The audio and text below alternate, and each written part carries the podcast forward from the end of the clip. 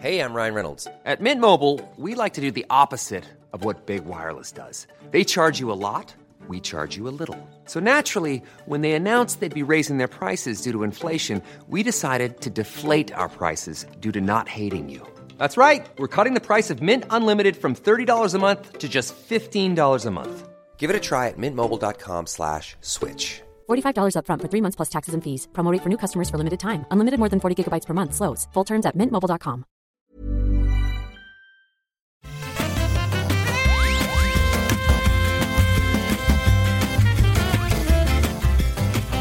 Bonjour à tous et bienvenue dans le rendez-vous jeu. C'est un épisode spécial, un épisode estival, un épisode il faut que je trouve des rimes en hall, mais je n'en ai plus, donc je vais me contenter de dire que ça va être un épisode sympathique, détendu, qui n'est pas un épisode donc d'actu. Oh là là, mais les rimes, c'est fou. Je suis Patrick Béja. Normalement, c'est l'épisode numéro euh, combien? 303, un truc comme ça. On est euh, normalement fin juillet et dans la vraie vie, là c'est Patrick du passé qui vous parle, dans la vraie vie je suis en train de me préparer à faire une petite excursion en caravane avec les enfants, à m'amuser comme un fou, à, les trimballer euh, en Finlande pour la première fois de ma vie. Donc euh, si on n'est pas dévoré par les loups en campant dans la forêt, eh ben, on sera de retour dans quelques semaines. Mais pour le moment, je suis avec une intervenante que vous entendez régulièrement dans le rendez-vous jeu et dans le rendez-vous tech. Chloé Wattier est avec nous. Salut Chloé, comment vas-tu? Salut Patrick, bah écoute ça va bien, euh, chaudement parce que ça y est, euh, l'été l'été commence, euh, mais ça va très très bien. C'est bien. Tu me disais que tu étais un peu fatigué avant qu'on commence à enregistrer. Moi, je suis assez épuisé aussi. Mais, mais comme je disais, la magie du podcast va nous remplir d'énergie. Tu vois, ça va être formidable. Écoute, j'ai mon verre d'eau à côté de moi, donc c'est bon. C'est l'essentiel. Je suis prête. C'est à ça, tu sais, qu'on qu reconnaît les, les, habitués, les professionnels du podcast. Est-ce que tu as ton verre d'eau pour se rafraîchir un peu? C'est bon. Tu, tu sais comment marche le métier. Et pourquoi on se retrouve aujourd'hui? Eh ben, c'est pour un épisode spécial, euh, un portrait, comme on en a fait ces dernières années. On avait fait le portrait de euh, Trinity à un moment, on avait fait AlphaCast à l'époque où je les appelais pas encore portraits, on avait fait Julie Le Baron, Jérôme Kainborg euh, dans le rendez-vous tech. Enfin, et vous appréciez bien ces petits exercices amusants où on va explorer un petit peu la vie, l'enfance, les premiers les premières rencontres avec le jeu vidéo ou la tech. Et à travers ça, on se remémore nos propres souvenirs. C'est un moment sympathique qu'on partage. Et donc, Chloé, c'est ton tour, ça y est. Et, donc, on va parler de toi. Formidable. C'est un sujet, c'est un sujet que les podcasteurs apprécient. Moi, j'aime beaucoup parler de moi. Donc, euh, bon.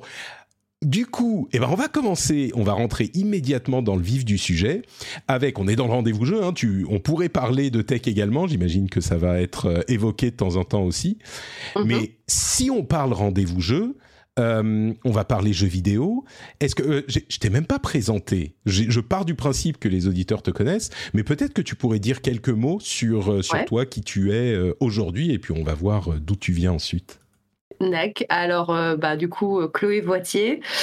Euh, j'ai 38 ans. Euh, je suis journaliste au Figaro. Euh, je travaille dans la rubrique dans le, au Figaro Économie, donc le, supplément avec les pages saumon. et je travaille pour la rubrique technologie depuis maintenant, bah, ça fait trois ans. et avant ça, je couvrais les médias au sein du même, du même journal, de la même section économie. Et ça fait quand même une paire d'années que j'écris sur le jeu vidéo, euh, plutôt sur le côté business, le côté économie, le côté grands enjeux. Euh, pas du tout euh, preview, pas du tout test, pas du tout solus, c'est pas du tout mon champ d'expertise. voilà, et je ne fais pas, alors j'en profite, hein, je ne fais pas du jeu vidéo à temps plein. c'est un domaine parmi d'autres que je couvre pour le journal.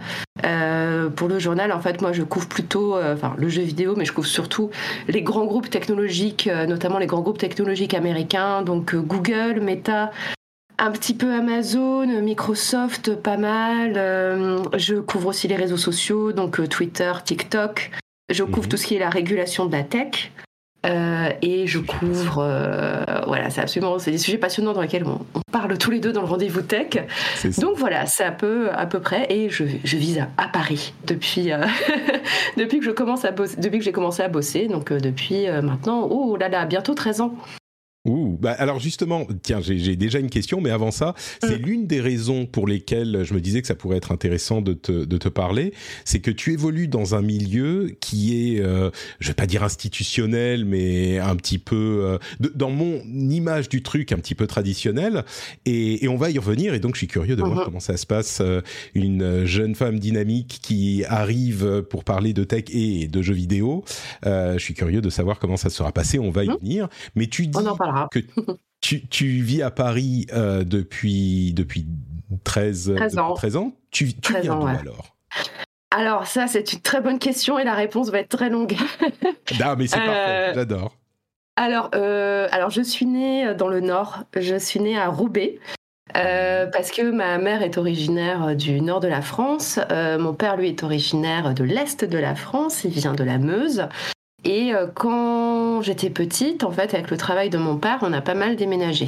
Euh, et toujours dans des contrées absolument riantes. Euh, donc, je suis née à Roubaix, ensuite on a été à Rouen, ensuite on a été à Charleville-Mézières, ensuite on a été à Reims, ensuite on a été à Dijon. Et ensuite, bah, je suis restée un bon petit moment à Reims où j'ai fait bah, la fin de mon collège, mon lycée et ma prépa et où mes parents sont toujours aujourd'hui. Et, et après, j'ai fait mes études. Ouais, je déménageais tout le temps. En fait, on a surtout quand j'étais en, maternelle et en primaire, c'est là où en fait il y a eu hmm. plus de déménagements. C'était bah, le travail de mon père euh, qui faisait ça. Euh, il était ce qu'on appelle un cadre en mobilité, euh, donc ce qui fait que dans son boulot, bah voilà, il était sur des missions. alors la plus courte, je me souviens, je me souviens, c'était six mois. les plus longs, après ça pouvait généralement c'était deux trois ans, un truc comme ça.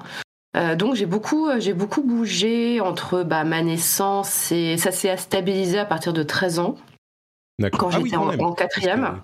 J'allais dire, euh, j'allais dire bon quand tu quand es sorti du primaire, tu as eu un petit peu de stabilité, mais avant 13 ans, quand même, bouger tous les, tous les ans, tous les quelques mois, tous les ans, c'est un peu ouais, Tu fais des amis, tu, tu, alors oui, on pourrait. Alors c'est vrai que moi je connais pas le concept euh, des amis d'enfance qu'on rencontre en maternelle et qu'on voilà avec qui on est toujours amis 30 ans après. Euh, ça c'est pas un concept que je connais, mais par contre, euh, bah, c'est le concept que j'ai appris en fait, c'est l'adaptation. Et c'est bon ça, je pense que tous les enfants qui ont vécu ça, voilà, de déménager assez souvent, bah c'est juste voilà s'adapter assez vite à des nouveaux environnements et voilà de connaître des nouvelles personnes, essayer de te refaire assez rapidement des amis. Euh, et ce qui fait que voilà, par la suite, ensuite, bah, quand j'ai bougé, voilà, j'ai quitté euh, le domicile familial pour partir vivre toute seule. Euh, j'ai fait mes études à Lille pendant une paire d'années, hein, parce que mine de rien, j'ai fait 7 ans d'études. et entre, pendant ces 7 ans, il y en a une année que j'ai passé en Angleterre pour faire un Erasmus. donc voilà, en fait, ça m'a appris très rapidement. voilà, je, sais m'adapter à, à, à des nouveaux écosystèmes, des nouveaux, voilà, des nouvelles personnes. Euh, ça, c'est vrai que c'est quelque chose que j'ai appris euh, par euh, tous ces tous ces déménagements et, et voilà peut-être pas trop trop m'attacher, voilà pas trop m'attacher au, au, ah. lieu et et au, et aux gens parce que voilà je sais que les choses vont et viennent dans la vie. Voilà. C'est une, euh, une, manière de le dire qui tout de suite euh, tu sais ne pas trop m'attacher. Le, le, principe de vie tu te dis il y a des trucs qu'il va falloir explorer avec le psy là à un moment euh, ne pas trop m'attacher c'est mon principe de vie. Ok. Non mais non mais tu vois enfin tu vois la, la, la maison d'enfance la maison familiale et tout enfin voilà j'ai pas ça hein, ça, ça j'ai pas connu et euh, du coup, voilà, ça ne me manque pas particulièrement vu que je n'ai pas connu du tout, euh, du tout ça quand j'étais petite. Mais voilà, donc c'est pour ça que quand on me pose la question d'où tu viens, j'ai toujours du mal à répondre de manière synthétique. Euh, donc généralement, je dis de Reims. Voilà, je viens de Reims. Parce que c'est là où j'ai vécu le plus longtemps avant, avant ma vie d'adulte. C'est moi je connais un petit peu ça aussi. On a beaucoup beaucoup déménagé quand j'étais quand j'étais plus jeune, donc j'ai pareil pas vraiment d'attachement de de à la maison d'enfance par exemple je connais pas ce mm. genre de choses mais mais du coup moi quand tu me racontes tout ça le film que je me fais immédiatement c'est genre ah la petite Chloé euh, qui bouge tout le temps qui a plein d'instabilité elle se réfugie dans les jeux vidéo et, mm. elle trimballe ses consoles partout et c'est ça qui fait son fil rouge de ville en ville elle continue à jouer à Final Fantasy à machin. Est-ce que, du coup, bah, c'est ma question qui, suivante. Euh, Ouais. Quel a été ton premier contact avec euh, le jeu vidéo Quand est-ce que tu t'y es vraiment euh, intéressé? Alors, très tôt. Euh, très très tôt. En fait, euh, c'était en 1989. Euh, J'allais avoir 5 ans. En fait, c'est grâce à ma grande sœur. Ma grande sœur, donc j'ai une, une sœur qui a 7 ans de plus que moi. qui, du coup, à l'époque, allait sur ses, sur ses 12 ans. Et pour son anniversaire, elle avait demandé une console de jeu. Euh, et donc, elle a eu une, elle a eu une Master System. Et donc, elle a ramené, voilà, un beau jour à la maison, une Master System. Donc, euh, moi, voilà, faut m'imaginer, euh, j'avais. euh, J'étais très très blonde à l'époque car j'étais très très jeune. Euh, la petite coupe au carré, je ressemblais à une, petite fille modèle euh, avec mes jupes plissées. Et, euh, voilà, je vois arriver cette machine à la maison. À l'époque, on habitait à Charleville-Mézières. Et, euh, et là, en fait, il y avait, alors je ne me souviens plus le nom du jeu, mais il y avait un jeu de moto qui était euh, installé dans, sur la console. Ah Euh, oui. Et je Oh me là souviens là, plus. ça- tu me rappelles des souvenirs là. Oui, je me souviens plus. A- je suis sûr qu'il y a des auditeurs qui vont se dire mais oui, c'est ça. C'était un jeu, tu pouvais le lancer en appuyant genre sur deux boutons Oui. sur la Master System ou un truc comme ça. Hang on. Hang voilà. on. Hang on. Oh. Donc, il y a- ce jeu-là était installé. Euh, ce que c'est du coup, bah, je crois que, il me semble pas qu'elle avait acheté un jeu tout de suite. Enfin, elle avait déjà eu ça. Et je me souviens Mm. très très bien. Ça, c'est un souvenir qui reste gravé dans ma tête. Euh, ma sœur était au collège, euh, en cours au collège. Moi, j'étais, bah, j'étais à la maison. Et je demande, maman, est-ce que tu peux lancer la, la, la Master System Et donc, on lance Hang On. Et là, je prends la manette et il ne se passe rien parce qu'en fait, je, je, toi, j'appuyais sur les boutons, mais il ne se passe rien et j'avais pas compris qu'il fallait euh, maintenir, je sais, il fallait maintenir un bouton appuyé pour que la moto démarre. Et donc j'étais là genre mais qu'est-ce qu'il faut faire qu'est-ce qu'il faut faire? Et, euh, ma, et ma, quand ma soeur est rentrée du collège je lui ai dit ah, Maud comment est-ce Ça qu'on marche fait? pas. ça marche pas et tout. Et puis elle, elle m'a regardé genre ah t'es vraiment bête et tout. Bah voilà t'appuies et c'est parti donc voilà, ça, ça a été mon premier contact avec le jeu vidéo. Donc c'est la petite moto de Hang-On. Évidemment, euh, en fait, il y a des buissons sur les côtés et dès que tu te prends le buisson, ta moto explose. Euh, voilà, et voilà, ça, c'était mon premier contact avec le jeu vidéo. C'est la moto donc, sur Hang-On qui explose. Est-ce que tu t'es dit le but c'est de faire exploser la moto Tu t'es pris tous les buissons exprès Non? Non, non, non. J'avais, j'avais, j'avais compris, mais bon, après, c'était pas. Enfin voilà, j'étais vraiment une petite mouflette de. Voilà, j'avais 4 ans. Enfin, j'allais sur mes 5 ans. Je voyais ce qu'il fallait faire, donc après, je dis bon, euh, je vais regarder plutôt ma sœur jouer. Mmh. Mais comme ma mère avait vu que cette chose, cet objet m'intéressait beaucoup dans la maison, pour mes 5 ans, elle a décidé de m'offrir un jeu vidéo. Et donc, story time, euh, nous sommes allés dans un magasin de jeux vidéo. Et, euh, et pareil, j'ai un souvenir, mais c'est resté gravé dans ma tête. Donc elle est allée voir, je m'en souviens très bien, elle est allée voir le vendeur pour dire voilà, ma fille va avoir 5 ans, on a une Master System, euh, qu'est-ce que je pourrais lui offrir comme jeu qui, pour, qui serait adapté à son âge? Et pendant ce temps, dans le magasin, il y avait une télé qui faisait une démonstration de Duck Hunt. Ah, et moi, je vois le truc. Et là, je suis genre, c'est ça, ça que je veux. Hein. C'est ça que je veux, maman.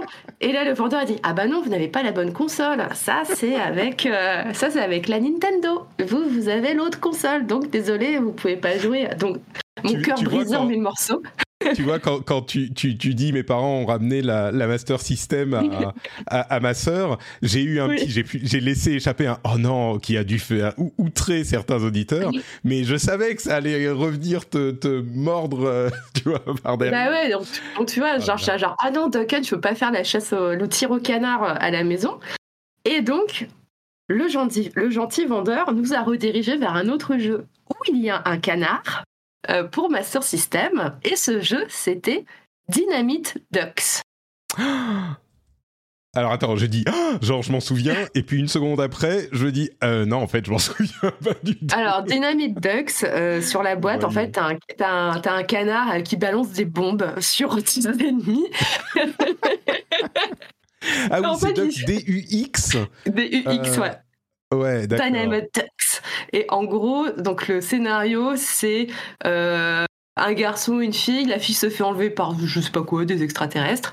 Et lui, il est transformé en canard. Et donc, il doit récupérer sa, dulcinée. Et en fait, c'est une sorte de, de beat'em all. C'est une sorte de.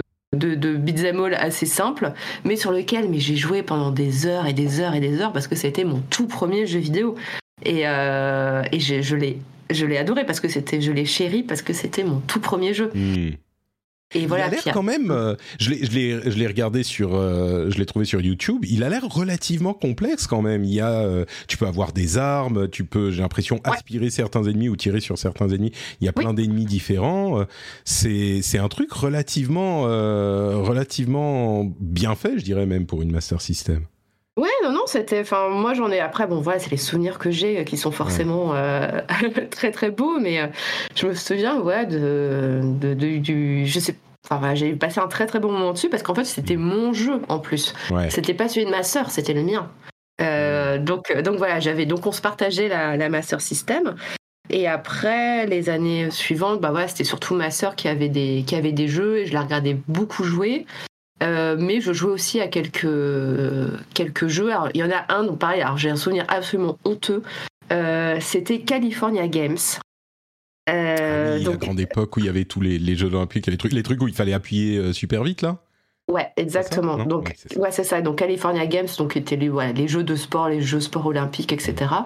California Games, donc, tu avais plein de jeux de type un jeu de surf, un jeu de skate, un jeu de roller. Euh, Enfin, voilà. Donc, c'était assez, assez rigolo. Mais surtout, en fait, c'était le jeu de roller. Euh, pour euh, avancer, il fallait que tu, sur ta croix directionnelle, tu fasses gauche-droite, gauche-droite, gauche-droite, gauche-droite, gauche-droite. Mm. Très, très vite. Sauf que, alors pour ceux qui se souviennent de la, la manette de la Master System, en fait, elle était, euh, il y avait des sortes de petits picots, enfin une sorte de, de petits reliefs sur, le, sur la croix. Et ce qui fait que quand tu fais gauche-droite, gauche-droite, gauche-droite, gauche-droite, donc du coup tu frottes, tu frottes, tu frottes, tu frottes, Ouais, tu Et ben, du coup, pouce, tu- tu te détruis le pouce. Et, euh, et du coup, moi, j'étais genre aïe. Et du coup, quand je jouais, quand je jouais à ce niveau, donc ma mère avait vu, j'étais genre aïe. Donc ma mère me mettait un petit gant. C'est genre petit gant de cuisine. et comme ça, je pouvais jouer au, au Ah, jeu mais, de mais rôle. elle est trop cool ta mère. Mais oui. euh, J'avais mon petit gant de cuisine et comme ça, je pouvais faire gauche-droite, gauche-droite, gauche-droite sans me laminer la peau du pouce. ouais. Parce que sinon, bah, toi, c'est pas, tu sais, quand t'es petite, t'as la peau toute tendre et tout. Donc, Ouais, euh, c'est pas, pas comme t'es adulte, voilà, mais après ta, ta peau elle ressemble plus à rien.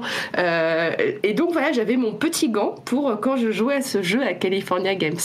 Donc ça Mais c'est ma. coup, ta, ta mère, ta mère qui euh, qui fait attention à ce que tu regardes, qui fait, euh, qui t'emmène acheter Mm. un jeu vidéo, qui te met des gants pour Oui. que tu puisses jouer plus, machin. C'est euh, c'est pas forcément l'image qu'on a des, des parents euh, à cette époque qui étaient plus inquiétés par les les écrans, les jeux. Mhm. tu sais, Donjons et Dragons, c'est les, c'est le, le- Ouais. les démons et tout.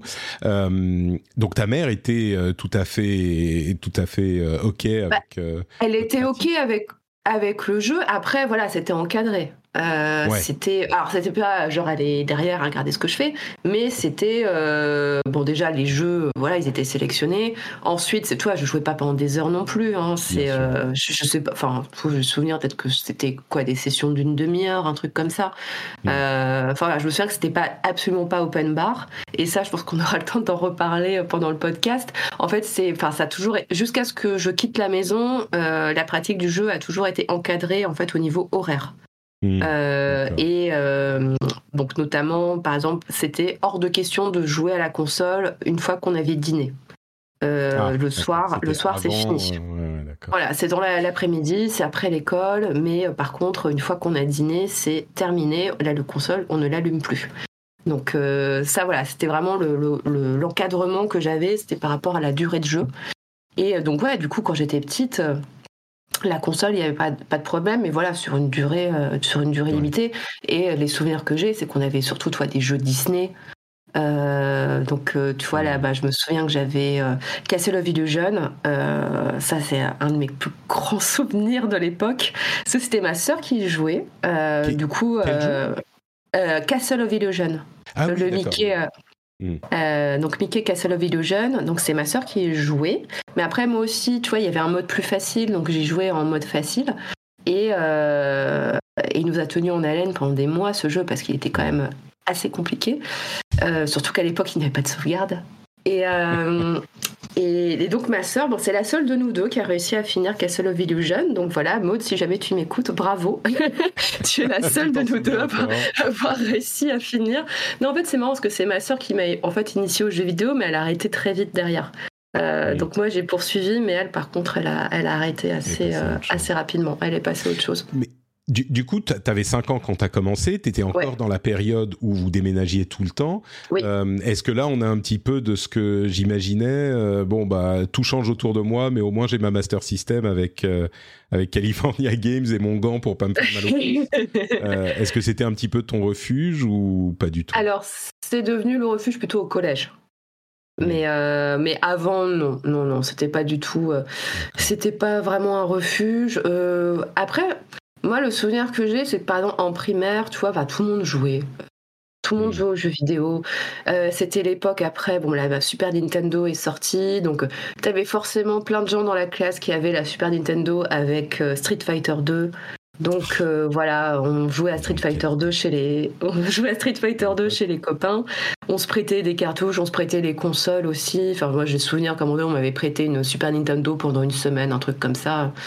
Euh, donc ça a circulé et après il y a une époque aussi, j'avais une voisine euh, qui était dans ma classe et elle avait une Game Boy et je me souviens qu'on descendait toutes les deux euh, dans le, bah, soit dans la, cour derrière l'immeuble ou dans les escaliers de l'immeuble et on jouait à la Game Boy toutes les deux quoi. Et on avait 9-10 ans, un truc comme ça. Je vais te poser une question du coup. Euh, là, depuis tout à l'heure, tu nous dis, tu nous parles de ta sœur, de tes copines et, des copains, et vous échangez mm. des trucs. Euh, j'ai l'impression que c'est, enfin, est-ce que c'était autant les nanas que les mecs qui jouaient, euh, qui étaient intéressés par les jeux Alors moi, le, moi, le souvenir que j'en ai, c'était, en fait, tout change à partir du collège. Mais ah. jusqu'au collège, j'avais plein de copines qui jouaient aux jeux vidéo. Hmm. Et euh, soit, alors généralement c'est parce que c'était le grand frère qui avait une console. Hmm. Et euh, du coup, bah, elles en profitaient aussi. Et donc euh, c'était, bah, viens à la maison, il y a la Super Nintendo, on va jouer à Street Fighter pendant que grand frère il est pas là.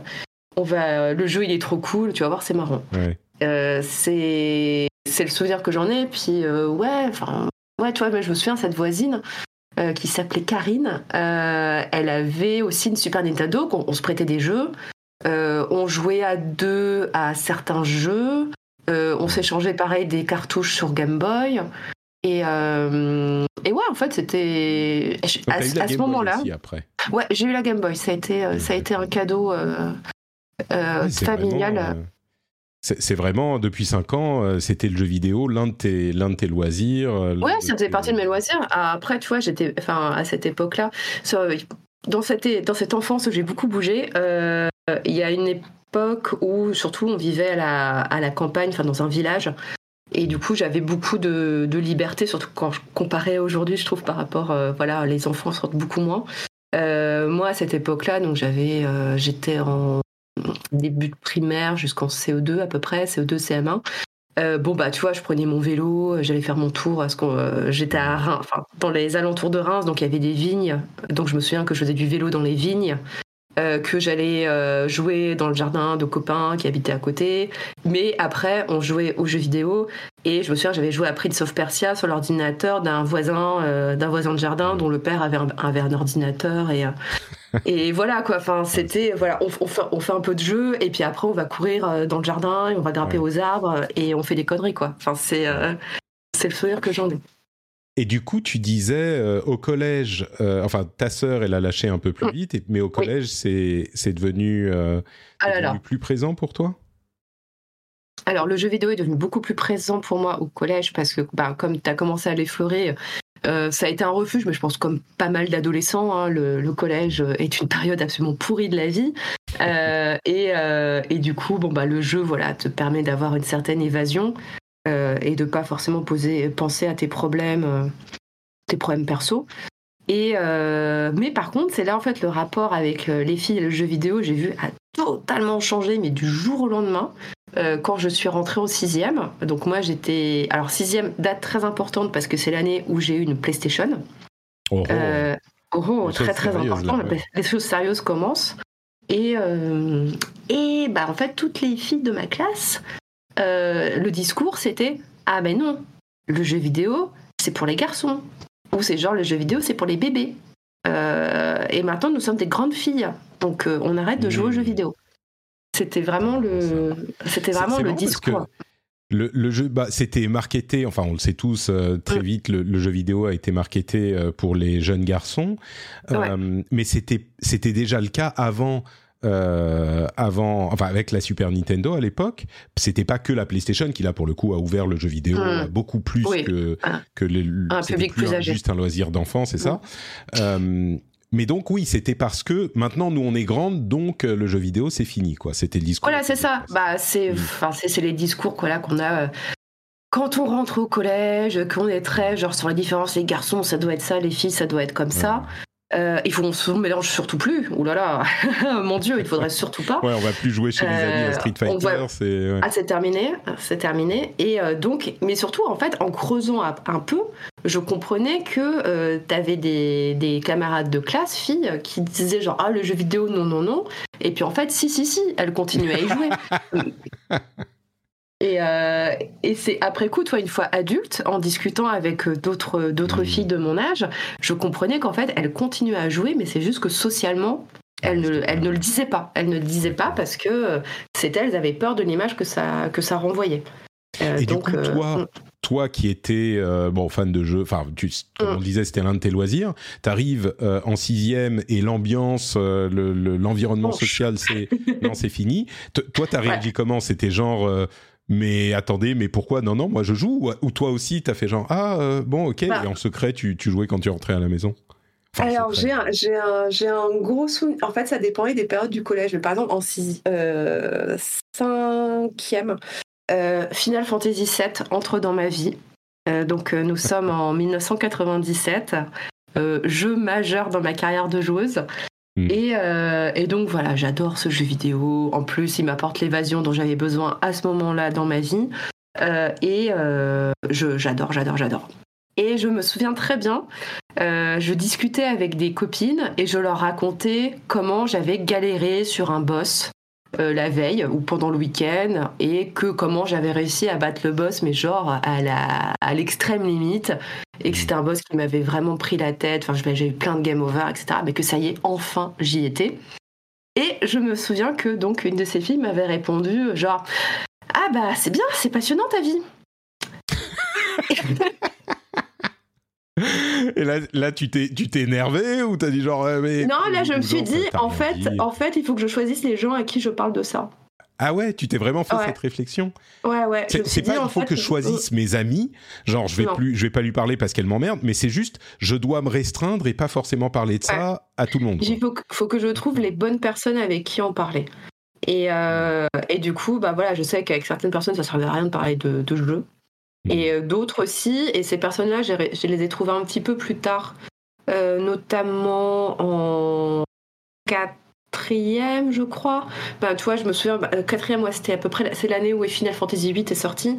Et euh, j'avais j'avais un, un, un, gars dans ma classe. En fait, on se sauçait tous les deux en se disant genre ah putain il fait fuite là bientôt ça va sortir oh là là ça va être incroyable et tout et tout. Et euh, on allait euh, parce qu'il y avait un magasin de jeux vidéo à côté du collège qui faisait de l'import.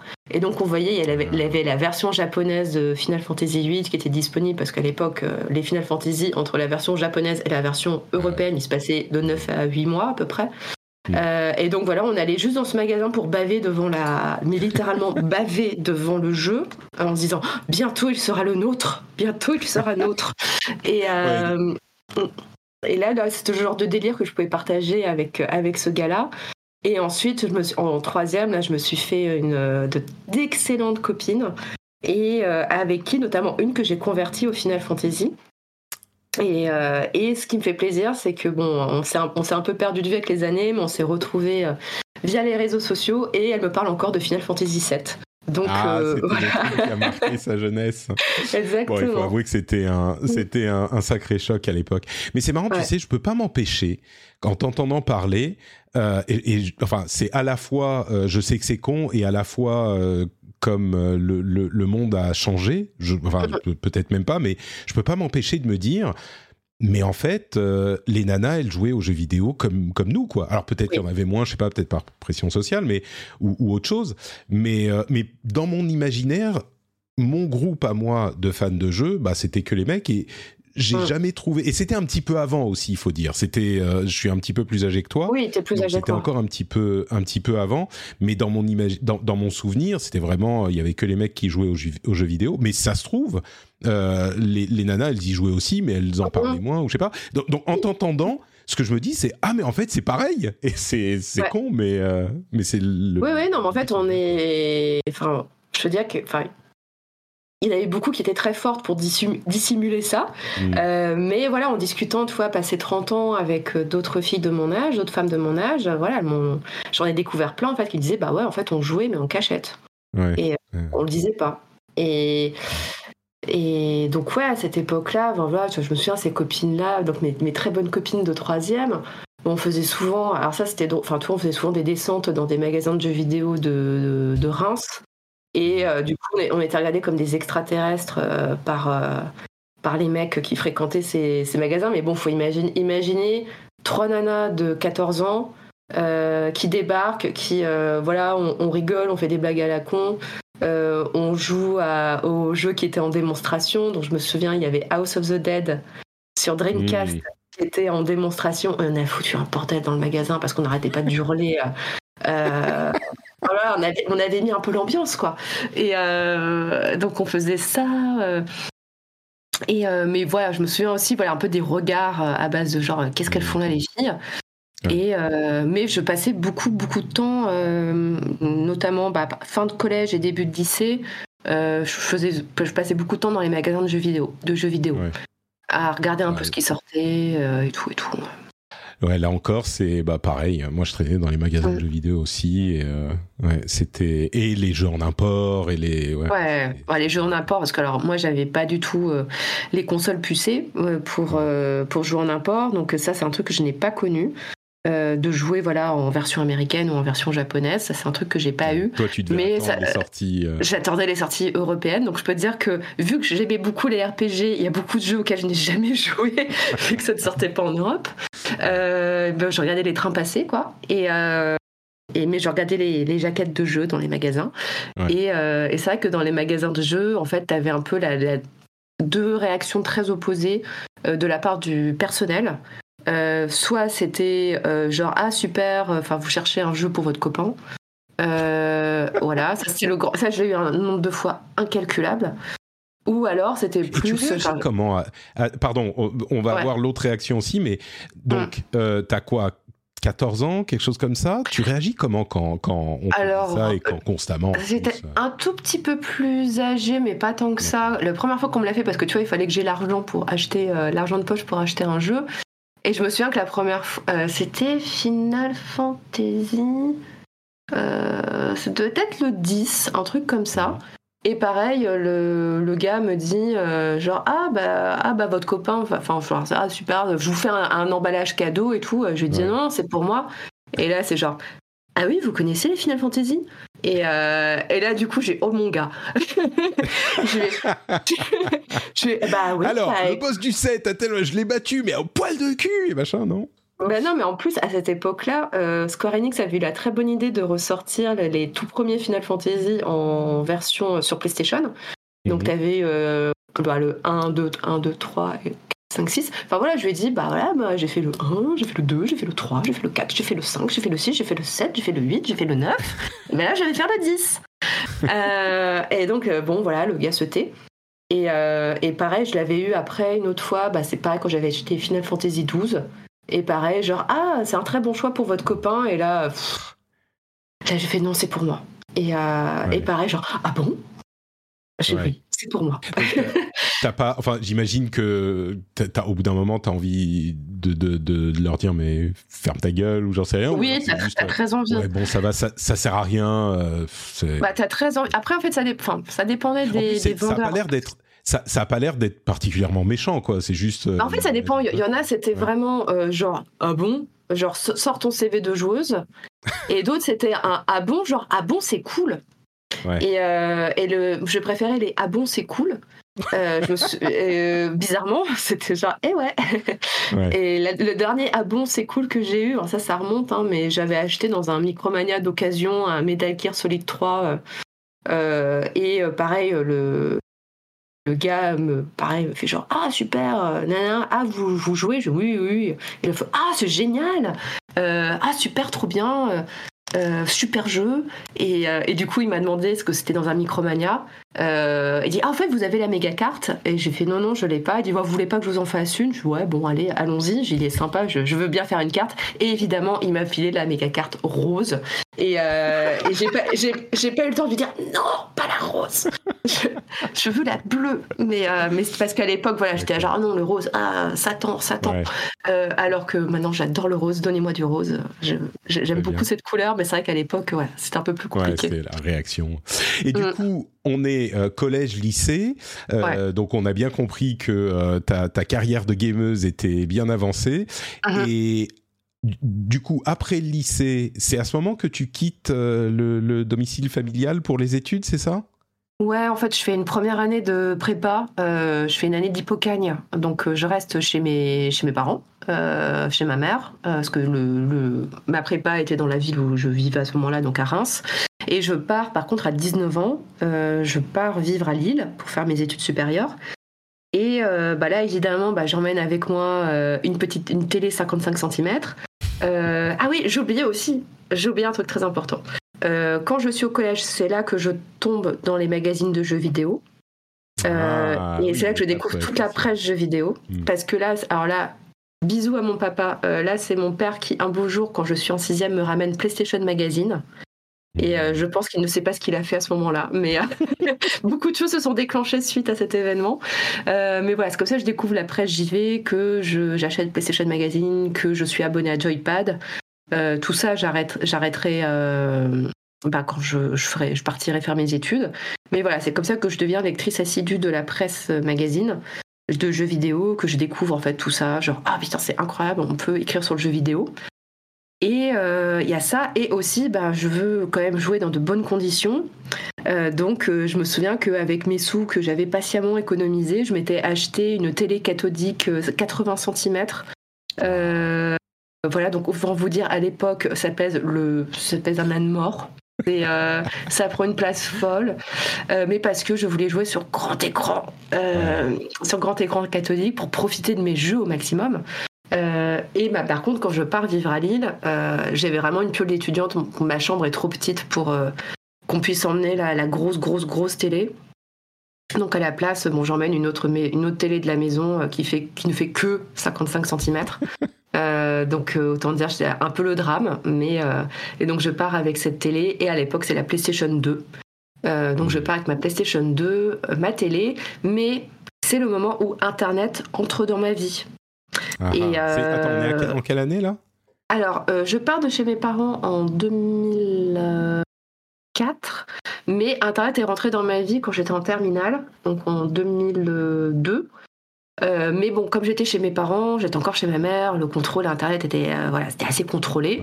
Une fois que tu pars de chez tes parents, là c'est open bar et c'est là que j'ai découvert genre waouh, on peut passer ses nuits sur internet. Attends, tiens, avant qu'on revienne aux, années euh, université, euh, mm.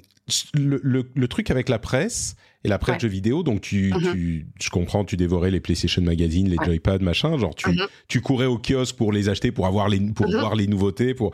Est-ce que ça a motivé, c'est ça qui a été à l'origine de ton envie j'imagine qu'il y a une envie de devenir journaliste ou de travailler dans la presse. C'est de là que ça vient ou?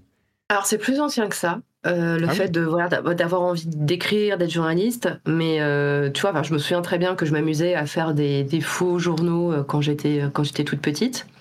Mais toi, ça relevait. Je me souviens aussi très bien d'une discussion quand j'étais en CM1, en CM2, où je disais à une camarade de classe Non, mais plus tard, j'aimerais présenter le JT de France 2. Ah oui Voilà. c'est très précis, hein, c'était pas TF1, France 2. D'accord. Euh, mais tu vois, après, ça a relevé. Parce qu'à l'époque, tu vois, c'était à l'époque où passait à la télé la série euh, euh Lois et Clark, Les Nouvelles Aventures de Superman. Et du mmh. coup, bah voilà, il travaillait au Daily Planet. Et j'étais genre, waouh, ça a l'air tellement bien, c'est tellement classe d'être journaliste. Donc, euh, en fait, quand tu, quand, t'étais petite, tu voulais être Lois Lane et Clark Kent quand tu serais grande, quoi. D'accord. Ouais, ouais, c'était vraiment ça. Enfin, je me souviens, Lois Lane m'avait beaucoup, beaucoup marqué. Et mais bon, tu vois, le truc être journaliste, pour moi, c'était genre, ouais, ce serait cool, mais c'est totalement inaccessible en fait. Hmm. Euh, parce que voilà, j'avais l'idée que c'était réservé euh, à une certaine classe sociale, enfin même si je le mettais pas dans ces mots-là à l'époque, mais euh, voilà, c'était c'était pas pour moi. c'était hmm. pas, j'avais pas, j'avais pas les réseaux, j'avais pas ça allait être très compliqué. Donc voilà, c'était un, un, rêve que j'avais mis dans une petite boîte en me disant peut-être un jour que, mais bon, ne rêve pas trop non plus. Et, et, et, du coup, ouais, bah, quand je lisais la presse jeux vidéo, bah, déjà, alors ma mère était ravie parce qu'au moins je lisais. Euh, parce que c'est vrai que j'étais, je lisais beaucoup quand j'étais en primaire. Après, comme beaucoup d'enfants, à partir du collège, j'ai lâché la lecture. Euh, parce que bah, le jeu vidéo, et puis je trouvais plus grand chose, en fait, plus d'œuvres qui vraiment me touchaient. Euh, mais les magazines de jeux vidéo sont arrivés et du coup ma mère était ravie. C'était le soir. Bon, j'avais pas le droit de, jouer aux jeux vidéo, mais j'avais le droit de lire Joypad. Ah. Donc, euh, donc voilà. Donc je lisais, euh, je lisais religieusement Joypad de la première à la dernière page. Et j'avais appris, tu vois, en fait, parce qu'à l'époque ces magazines mettaient beaucoup en avant la vie de rédaction, les personnalités, les blagues. Donc en fait c'était le côté très connivant de les rédacteurs sont tes copains. Euh, et avec. C'était les influenceurs avant l'heure. Euh, Exactement. C'est vrai qu'il y avait beaucoup de mise en avant des personnalités. Et, du, coup, j'allais te demander. Bon, oui, pardon, tu vas peut-être y venir, mais. Mm, non, mais vas-y, non, j'allais dire, en fait, t'as l'impression que tu les connais. Et c'est pour ça que ça m'a fait rire des années plus tard de les connaître ensuite en vrai.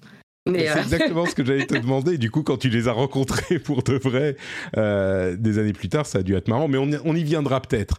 Mm. Revenons revenons à l'université, tu pars euh, à, Lille avec ta télé sur le dos et ta, PS2 euh, sous le bras. Et mon ordinateur sous l'autre bras, mon ordinateur portable, qui pesait une tonne aussi à cette époque-là, et Internet. Hmm. Euh, et, donc c'est vrai que en fait, les études universitaires, c'est peut-être le moment où j'ai un peu plus décroché du jeu vidéo. en fait, il y a plusieurs raisons pour ça. C'est que, un, bah, Internet. voilà, je découvre un nouveau pan de la vie. Euh, donc euh, sur Internet, je passe beaucoup de un temps euh, absolument hallucinant sur MSN. à discuter avec des gens, donc des gens bah, que je rencontre souvent en ligne. Du coup, je découvre d'autres gens passionnés de jeux vidéo. Donc, alléluia, merci les forums. Euh, je me fais de très bons amis, notamment une, une, fille qui est toujours ma meilleure amie, qui a été euh, ma, témoin de mariage. Voilà, qu'on s'est, on s'est ah rencontrés sur un, ouais, sur un forum dédié à Final Fantasy. Donc voilà. ah oui, mais vraiment, Final Fantasy, c'est le fil rouge de ta vie, quoi. Ah oui, c'est, c'est le fil rouge. En plus, c'était un tout petit forum. Je pense qu'on devait être 20 à tout casser dessus. Mais, mais voilà, c'est une communauté. C'était une communauté très solide à cette époque-là. Et, et voilà, toi, je découvre aussi le piratage. Euh, donc, euh, toi, je commence à pirater des séries, je commence à pirater des mangas. Euh, c'est l'époque des cartes illimitées. Enfin, les cartes illimitées cinéma apparaissent. Donc, en fait, je, découvre d'autres loisirs. Je fais d'autres choses plutôt que le jeu vidéo. Et la deuxième raison, c'est que eh ben, je suis étudiante, donc je suis pauvre par définition. donc, ce qui fait que j'ai beaucoup moins de sous pour acheter des jeux. Donc euh, j'attends longuement que les jeux prévaissent de prix ou soient d'occasion pas trop chers. Euh, ensuite, euh, donc ça c'est venu dans un temps 2, mais bon ça c'est venu un peu après, mais il y avait tous les sites britanniques qui étaient basés dans les, les îles Jersey, etc., qui, qui vendaient les jeux beaucoup moins chers, play.com, etc. là tu peux avoir des nouveautés pour genre 30 ou 40 euros, le 70 en France. Mais bon, bref, tu vois, donc j'ai ça. Et surtout, quand sort la nouvelle génération de consoles, donc PlayStation 3, PlayStation 3 et Xbox 360, bah juste pour moi, c'est beaucoup trop cher. Quoi. Enfin, la PlayStation 3 était à 600 balles à sa sortie. La Xbox était moins chère, mais quand même toujours trop euh, pour mon budget d'étudiante échelon 5. Euh, donc, euh, bah, tu vois, ce qui fait que j'avais plus beaucoup de jeux à me mettre sous la dent. donc, j'avais quand même pris une, 3, une DS Nintendo DS pour euh, voilà faire un peu de jeu. Mais tu vois, je voyais que les, les, gros jeux qui faisaient parler, bah, en fait, je pouvais pas y jouer parce que juste j'avais pas l'argent pour, euh, pour mhm. m'acheter la, la, console. Et en fait, ma, ma Xbox, je l'ai achetée en 2010. Ah ouais.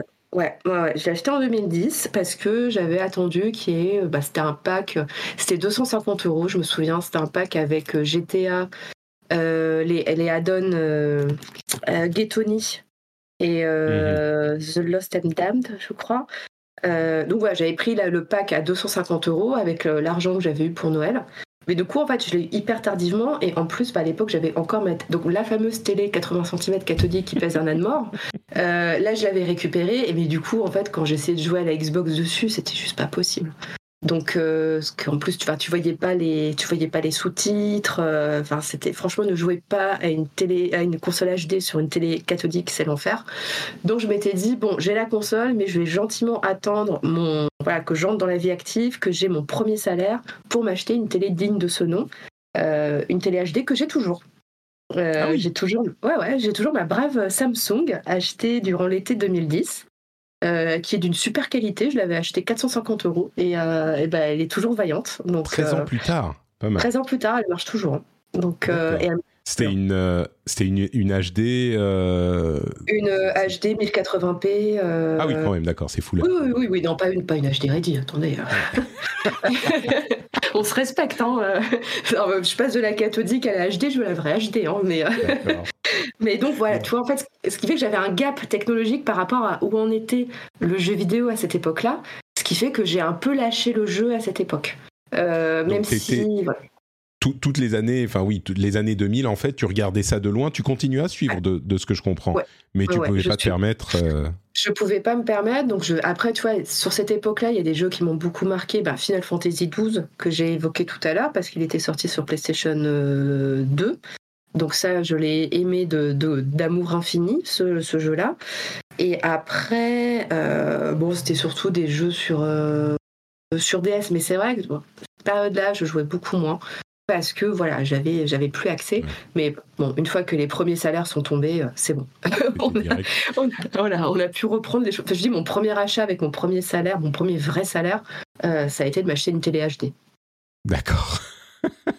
les trucs importants. Et je, je comprends bien. Mais euh, du coup, je vais, je vais te demander mm. qu'est-ce que tu as étudié, mais aussi. Euh, attends, merde, j'avais une autre question super intéressante qui va changer toutes nos vies et je l'ai oubliée. Merde. Euh, bah, je commence ah par les études. Et puis... Oui, si. si, si, l'autre question, c'est euh, t'étais vraiment joueuse console, euh, les jeux PC, ça t'intéressait pas en fait? Oh là là Non, non, non, non, les jeux PC, mais ah, arrière Satan En fait, je, je, je, ne peux pas jouer aux jeux PC. je ne peux pas. c'est déjà parce qu'en fait, je n'ai jamais été éduquée à ça, à jouer sur un PC. et pour moi, maintenant, en fait, le PC est associé au travail. Donc euh, je ne vais pas me détendre. Que tu veux laisser loin, euh, loin de toi quand je, tu. Je ne peux pas me détendre sur mon outil de travail, c'est pas possible. Donc, euh, donc voilà, le PC. Mais ma, destinée aurait pu être très différente. parce que bon, l'année où j'ai eu la PlayStation, donc on est, on rembobine, on est en 1996. en fait, mon père avait beaucoup hésité. À la base, il voulait acheter ce qu'à l'époque on appelait un ordinateur multimédia. Euh, voilà, souvenez-vous, les ordinateurs multimédia. les, lecteurs de CD, c'était. Avec les lecteurs de CD-ROM et en carta. Euh, donc, euh, la révolution. Et donc, en fait, mon père voulait acheter ça à la base. Et quand il a vu le prix d'un PC multimédia, d'un ordinateur multimédia, et bien bizarrement, il est revenu de la Fnac avec une PlayStation. et voilà. c'est marrant, tu sais, ça me, ça me rappelle euh, également ma propre expérience quand mon premier, euh, ma première, euh, ma, mon premier contact à la maison avec le jeu vidéo, c'était, alors ça remonte un petit peu plus. On avait demandé un Noël, c'était je sais plus, genre 84, 83, un truc comme ça. On avait demandé un ordinateur parce que mon cousin avait un ordinateur, il a fait un Apple II-C, enfin un truc de fou. Mm. Et, et bien sûr, on pouvait pas se, enfin bien sûr, non, mais nous on pouvait pas se permettre ce genre de dépenses, ça coûtait ultra cher. Et, donc mes parents, euh, un petit peu penauds, sont revenus avec une Atari euh, VCS 2600. Mm. Et, nous, mais on était comme des fous, on faisait pas la différence, tu vois, on était tout petits et c'était genre, mm. oh, mais on peut jouer à des jeux sur ce truc, c'est dingue, super, merci. Donc ils étaient, ils étaient contents, mais oui, donc c'était un petit peu pareil, mais Bah, tu vois, si j'avais eu un ordinateur multimédia, euh, bah, peut-être qu'aujourd'hui je serais une PCiste et je serais là, genre PC Master Race, euh, ah, les consoles c'est nul, euh, regardez, nous on a plus de pixels. Enfin voilà, c'est. je, je, serais, je serais peut-être ce genre de personne aujourd'hui. Et Mais heureusement, tu as été, tu as sombré dans les jeux vidéo japonais et RPG. voilà, j'ai pris une autre branche de scénario. Voilà, j'ai pris la, dans un autre univers. il y a peut-être une, une, Chloé Wattier avec les cheveux noirs euh, qui dose euh, Diablo sur, euh, sur PC. Exactement. Elle serait, elle serait en train de jouer à Diablo 4 en ce moment. Et alors que là, moi, je suis genre, quel est ce jeu? Je préfère Zelda. Pardon. Mais Ryan Reynolds here from Mint Mobile. With the price of just about everything going up during inflation, we thought we'd bring our prices down. So to help us, we brought in a reverse auctioneer, which is apparently a thing. Mint Mobile unlimited premium wireless. Ready to get 30, 30, bit to get 30, bit to get 20, 20, 20, bit to get 20, 20, bit to get 15, 15, 15, 15 just 15 bucks a month.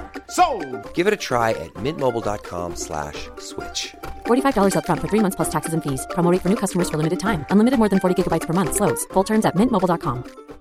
Millions of people have lost weight with personalized plans from Noom, like Evan, who can't stand salads and still lost 50 pounds. Salads, generally, for most people, are the easy button, right? For me, that wasn't an option. I never really was a salad guy. That's just not who I am. But Noom worked for me. Get your personalized plan today at Noom.com. Real Noom user compensated to provide their story. In four weeks, the typical Noom user can expect to lose one to two pounds per week. Individual results may vary. Et donc, pour reprendre sur les études, euh, donc, euh, donc, comme je disais, j'ai fait Hippocagne. Euh, donc prépa littéraire, hein, je, traduis pour ceux qui connaissent qui connaissent pas cette, ce terme très français. prépa littéraire, mais en fait dans l'optique de passer les concours pour rentrer à Sciences Po. mais j'ai pas passé Sciences Po Paris, j'ai passé, en fait au final j'en ai passé qu'un seul, donc qui était Sciences Po Lille. donc j'ai eu Sciences Po Lille, donc ça a duré 4 ans dont une année où j'ai fait un enfin une année Erasmus qui était obligatoire dans le cursus où je suis partie en Angleterre. Je suis partie à Canterbury, meilleure année de ma vie, très largement. Ah ouais, ouais, c'était fou. Bah, je crois Franchement, que euh, ouais, tous les, rare les gens qui ont qui ont fait Erasmus et qui disent pas mais c'était une année incroyable. C'est vraiment un. Ah mais si euh, vous en avez la possibilité, euh, faites. Enfin, je pas, aux gens de moins de 20 ans, faites un Erasmus parce que c'est euh, il y a beaucoup d'aides, euh, il y a plus d'aides sociales qu'on ne le croit pour Erasmus, euh, c'est important. J'en profite, hein, je passe un petit message. il y a des aides auprès, il faut demander au départ, à votre ville, à votre département, à votre région. Et parce qu'il y a la bourse Erasmus qui est gérée par l'Europe, mais le montant est vraiment ridicule. Mais par contre, il peut y avoir des aides, voilà, au niveau, au niveau de votre ville, région, département, qui peuvent vous sauver la vie vraiment, enfin vraiment, qui peuvent vraiment vous aider. Euh, et, on peut garder, si on est boursier, on peut garder sa bourse française alors qu'on fait son Erasmus en Europe. Donc euh, ça aussi, c'est des choses qu'il faut tenir compte et on peut aller dans un pays qui est au pouvoir d'achat moins cher que la France. Bref, il y a moyen de s'en sortir. C'est pas voilà, l'Erasmus n'est pas réservé qu'aux riches. Euh, vous pouvez, vous pouvez aussi mm. faire tenter cette très belle aventure, vraiment une belle aventure humaine et qui en plus vous apprend une autre langue, ce qui est hyper pratique par la suite. Et du coup, Canterbury, Canterbury euh, tu, j'imagine, enfin, Erasmus de, de, ou les, ce genre de, de, de période et, et de situation, c'est la fête tout le temps, euh, tu sors, euh, tu ah, plus le temps pour le jeu vidéo, j'imagine, à ce moment. Bah, alors, de toute manière, je ne pouvais pas emmener de, de jeux vidéo, parce qu'en fait, à l'époque, je n'avais pas de... J'avais pas, de pas de console portable, parce que la DS n'était pas sortie je crois, je ne suis plus sûre, mais en tout cas, voilà, j'avais pas de console portable. Et euh, si je voulais emmener ma PlayStation 2 avec moi, il aurait fallu que j'emmène une télé. Euh, le problème, c'est que déjà, bah, dans les pioles, en fait, je vivais sur le campus, donc les, on avait des pioles sympas, mais quand même petites. Et surtout, euh, en Angleterre, nous avait bien fait comprendre que télévision égale redevance télé, et redevance télé qui pique très très fort. Euh, donc, euh, et avec, c'était genre, ça plaisante pas, il y a des vrais contrôles.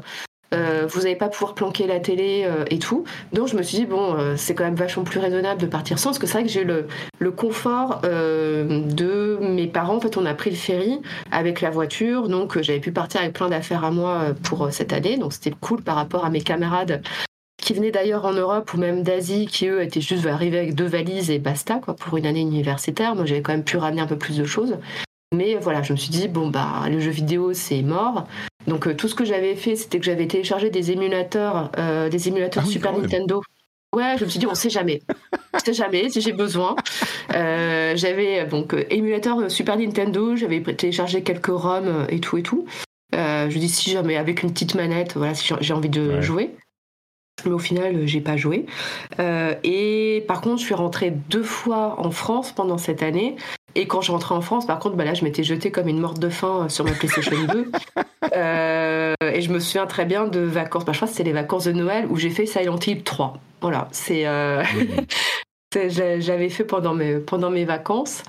Et euh, mais c'est vrai que bon, toi, cette année-là, franchement, euh, je ne me suis pas ennuyée. Oui, oui, c'est ça. Je pense que on, on est occupé à d'autres choses. On est occupé à d'autres choses. Bon, ça, bon, ça a été une année. En plus, c'est con parce que c'était une année, c'était une très belle année de jeux vidéo.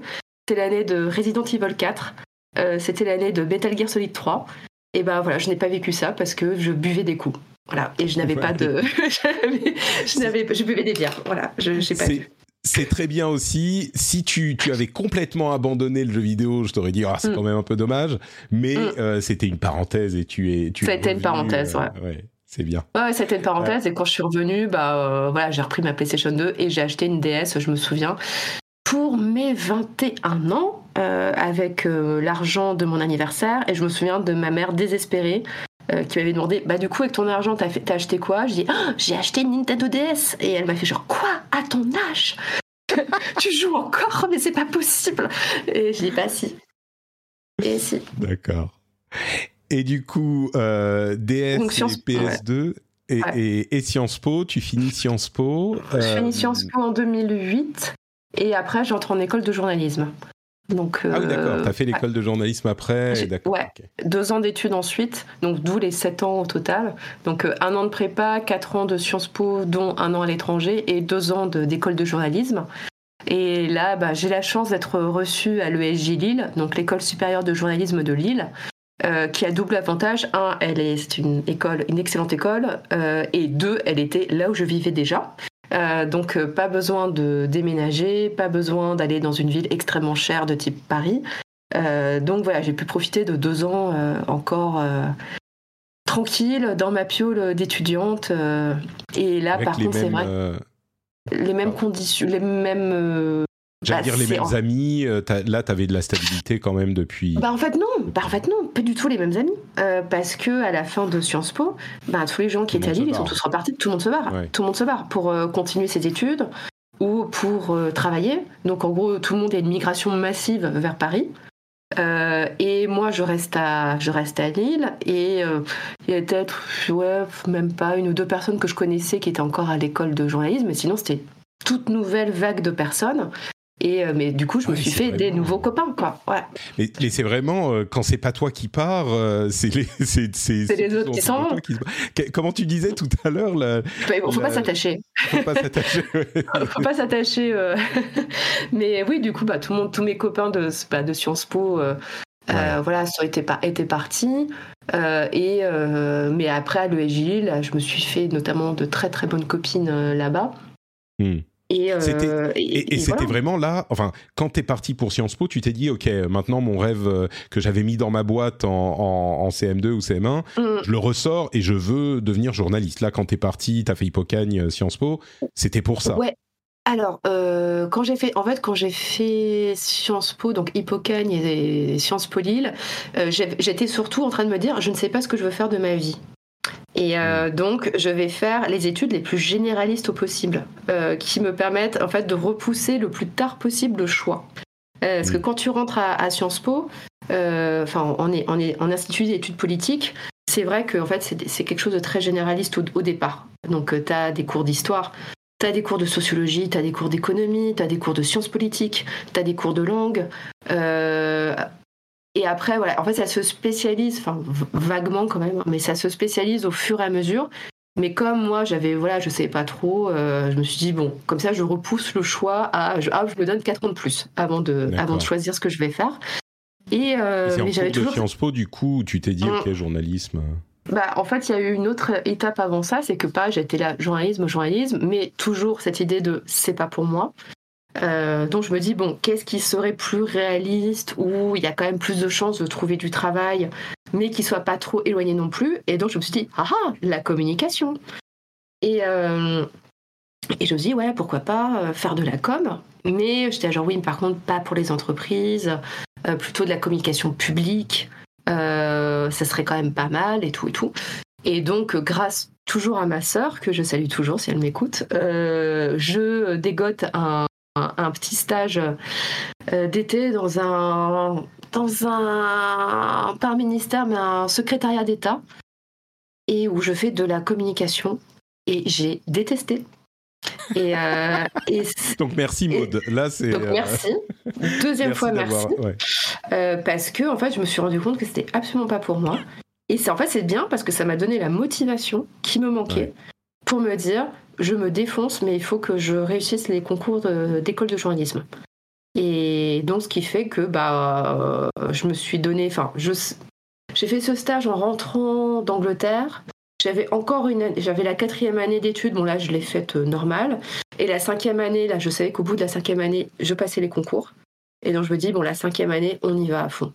Et mmh. donc là, bah, j'ai révisé comme une barbare euh, les concours parce que c'est vraiment ben, pour ceux qui connaissent pas, mais les concours d'école de journalisme, bon, il y a plein d'épreuves différentes, mais il y a notamment la terrible épreuve de l'actualité, euh, où en gros, grosso modo, on te demande de euh, d'ingérer euh, de l'actualité des six derniers mois et d'être capable de recracher, genre qui a gagné telle compétition sportive, pourquoi y a-t-il eu telle tension entre tel pays et tel pays, quelle est donc cette crise qui s'est passée en février, euh, enfin, et c'est des questions quand même assez précises. Il faut vraiment avoir suivi à fond tout ce qui s'est passé dans le monde et en France pendant à peu près six mois. Donc, euh, donc ce qui fait que ça demande beaucoup de temps. C'est un, travail, c'est un, truc, un travail littéralement d'équipe. Euh, je me souviens qu'avec les gens de ma classe qui voulaient aussi passer les concours, on, faisait des, on mettait des fiches en commun. Parce qu'il y avait aussi toute une épreuve de culture générale. Euh, tu avais des fonds de cartes à compléter avec les noms des pays. Donc euh, tu savais pas trop si tu allais tomber sur euh, est-ce que ça va être l'Afrique et quel côté de l'Afrique? Est-ce que ça va être l'Amérique du Sud? Est-ce que ça allait être l'Europe centrale et l'Europe de l'Est? Voilà, en fait, voilà, tu as des cartes à remplir pour dire bon, bah, c'est tel pays, tel pays, tel pays, puis ça, c'est tel fleuve. Et, et, après, ouais, des questions de culture générale qui pouvaient être, enfin, franchement, qui sont extrêmement vastes. Euh, et après, voilà, il y a d'autres épreuves qui sont beaucoup plus pratico-pratiques. Euh, voilà, pour euh, écrire un article, écrire un article à partir d'une somme de documents. voilà, il y a aussi des épreuves, on va dire, très concrètes, mais aussi on teste à la fois ta culture générale et aussi voilà ta connaissance de l'actu. En gros, pour vérifier que t'es pas un pimpin voilà, qui est venu passer le concours parce qu'il savait pas quoi faire. Euh, et, mais du coup, c'est assez euh, terrible. C'est beaucoup de préparation, c'est beaucoup de stress. Et donc, je me suis dit, euh, puis aussi, donc ça, c'est la première étape. Et après, la deuxième étape, c'est les oraux. et les oraux, bah, pareil, tu as des, des reportages à faire un peu en temps réel, mais tu as aussi des entretiens de motivation. Euh, euh, et il faut faire aussi démontrer que tu as fait des stages, donc aussi décrocher des stages. Et, euh, et je me souviens que j'avais lu pas mal aussi au début, toi, des bouquins, toi, autour du journalisme, histoire du journalisme, sociologie du journalisme, voilà, pour un peu me nourrir intellectuellement sur dans quoi je m'embarque, dans quel, quel, quel, est ce métier, comment est-ce qu'il fonctionne, c'est quoi les groupes de presse, etc. Enfin, les différents groupes médias. Donc euh, c'est quand même une grosse, euh, une grosse préparation, mais à la fin, je passe des concours, je suis, j'en ai, j'en ai, je les décroche quasiment tous, donc je suis très heureuse. Et surtout, bah, j'ai euh, celui que je voulais absolument, qui était Lille. Et, et donc c'est là, je me dis bon, c'est bon, maintenant, la voie est tracée, je sais où je vais.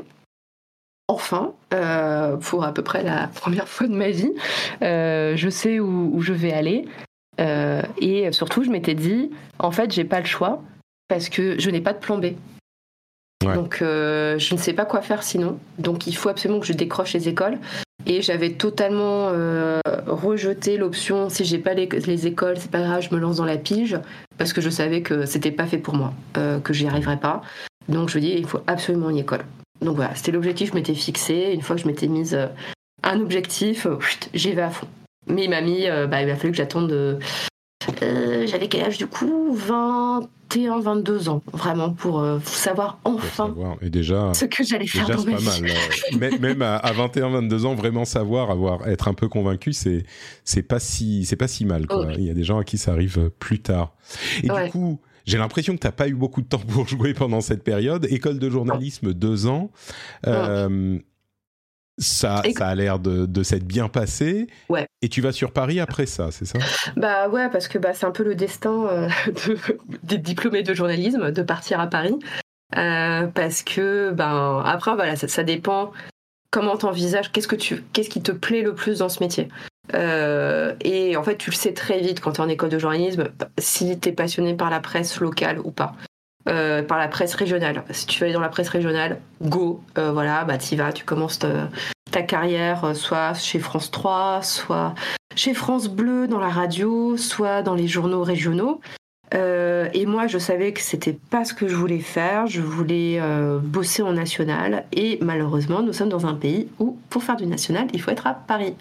donc, bah voilà, j'ai pas de choix. je pars à Paris en ayant euh, via mes stages euh, une assurance que je commencerai, euh, donc je commence au monde.fr, où j'ai la chance, en fait j'ai pu décrocher un stage quand j'étais en deuxième année d'école de journalisme dans la rubrique technologie du monde qui deviendra ultérieurement Pixel.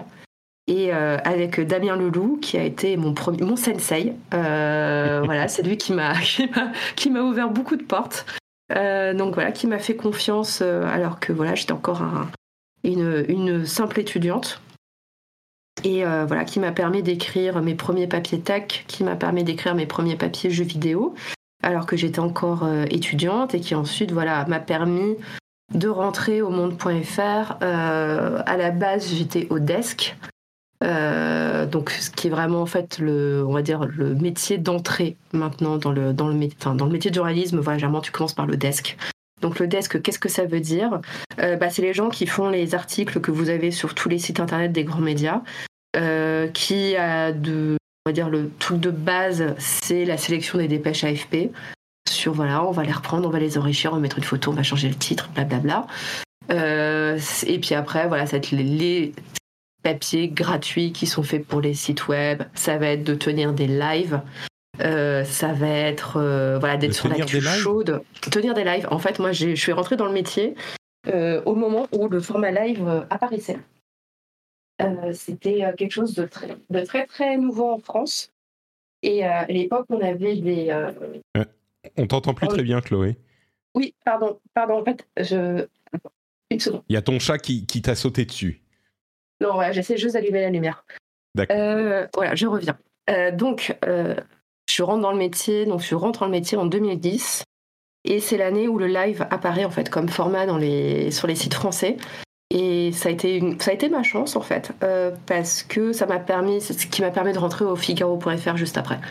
Euh, parce que j'avais cette expérience que j'avais acquise au monde.fr que le Figaro n'avait pas encore tout à fait, parce que c'était vraiment un, un, moment de bascule dans les rédactions web. En fait, moi j'ai eu beaucoup de chance parce que je rentre dans le métier de journalisme web au moment où les rédactions ont besoin de journalistes web. Euh, et du coup, toi, c'était parce que tu étais, plus jeune et que tu étais familière de, de l'Internet et des ordinateurs multimédia. Euh, et c'était un truc qui, que tu, ils avaient besoin de jeunes qui connaissaient, c'est ça? Ils avaient besoin à ce moment-là de, bah de... Parce que les rédactions web existaient déjà depuis quelques années, mais c'était encore tout petit. Mais c'est le moment où ça y est, donc en 2010, vraiment, les sites web d'information commencent à prendre vraiment leur essor et euh, deviennent vraiment de plus en plus importants. Euh, moi, j'ai connu l'époque où, enfin, euh, j'ai connu la fin de l'époque où le, le, pardon, les services web étaient un peu planqués dans un coin, on ne sait pas trop où ils étaient par rapport aux rédactions print. Moi, j'ai connu la fin de cette époque-là. Et voilà, ils ont besoin de gens pour staffer pour staffer ces, ces, sites. Et bah, tu vas les chercher où? Tu vas les chercher à la sortie d'école de journalisme. Euh, tu vas chercher des, jeunes qui, euh, qui en veulent, euh, des jeunes qui connaissent Internet, qui sont très à l'aise avec les outils du numérique. Et voilà quoi. Donc c'est vrai que moi, généralement, je suis sortie mais vraiment sur l'année parfaite. C'est vraiment le. 2010, parfait. La crise, la crise de 2007 était passée. Euh, les, les, rédactions avaient besoin de gens. Moi, j'adorais le web. Euh, donc, naturellement, je m'étais spécialisée. les, AOL et les forums et tout ça. Ah, exactement. Enfin, tu vois, j'adorais ça. Donc, voilà, je me suis dit, on va là-dedans. Et pour revenir un tout petit peu en mmh. arrière, quand tu montes à Paris, tu mmh. viens donc, tu n'avais jamais vécu à Paris. Est-ce que niveau. J'ai l'impression que tu étais très occupé et que tu avais beaucoup de boulot. Enfin, tu as quand même, avec ton premier salaire, acheté ta télé Samsung dont tu as le temps de, de, faire des jeux vidéo. Mais, euh, mais est-ce que c'était genre, ouais, attends, je vais aller. Je sais pas si à cette époque-ci, il y avait encore les magasins République, tout ça. Mmh. Euh, est-ce que c'est des trucs que tu as, que as été euh, fréquenté, que tu as vu, que tu as mmh. découvert ou, Ouais, alors en fait, là-dessus, pour Paris, j'avais quand même. je connaissais un peu parce que donc mes parents étaient séparés et mon père avait vécu à Paris sur ces dernières années professionnelles. Donc, euh, donc quand à partir du moment où j'étais au collège. Donc ce qui fait que j'allais quand même de temps en temps à Paris. Enfin, je connaissais la, la ville. Pas le choc. Euh. Donc c'était pas le choc. Et c'est vrai que bon bah toi quand j'étais ado, c'était genre oh, on va aller chez Conti.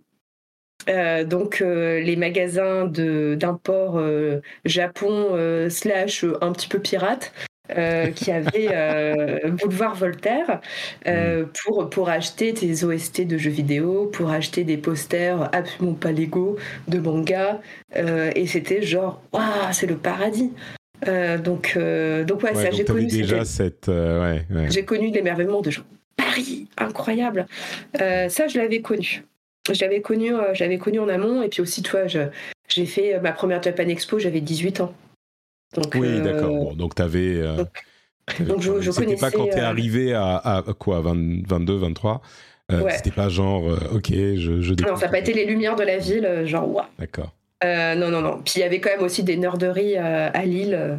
voilà, il y en avait quand même aussi un petit peu. Hein. Des, des, des, magasins de jeux, des trucs comme ça. Bien sûr. Il y avait. Bon, pas évidemment pas autant, mais il y avait quand même, il y avait quand même de quoi se mettre des choses sous la dent. Et, euh, et, ouais, donc du coup, bah, quand j'arrive à quand j'arrive à Paris, euh, donc ouais, j'ai déjà un peu cette expérience de la ville. En plus, tu vois, j'ai dû faire des stages en amont, donc j'ai fait pas mal de stages à, à Paris quand j'étais étudiante, ou de petits hmm. boulots d'été aussi.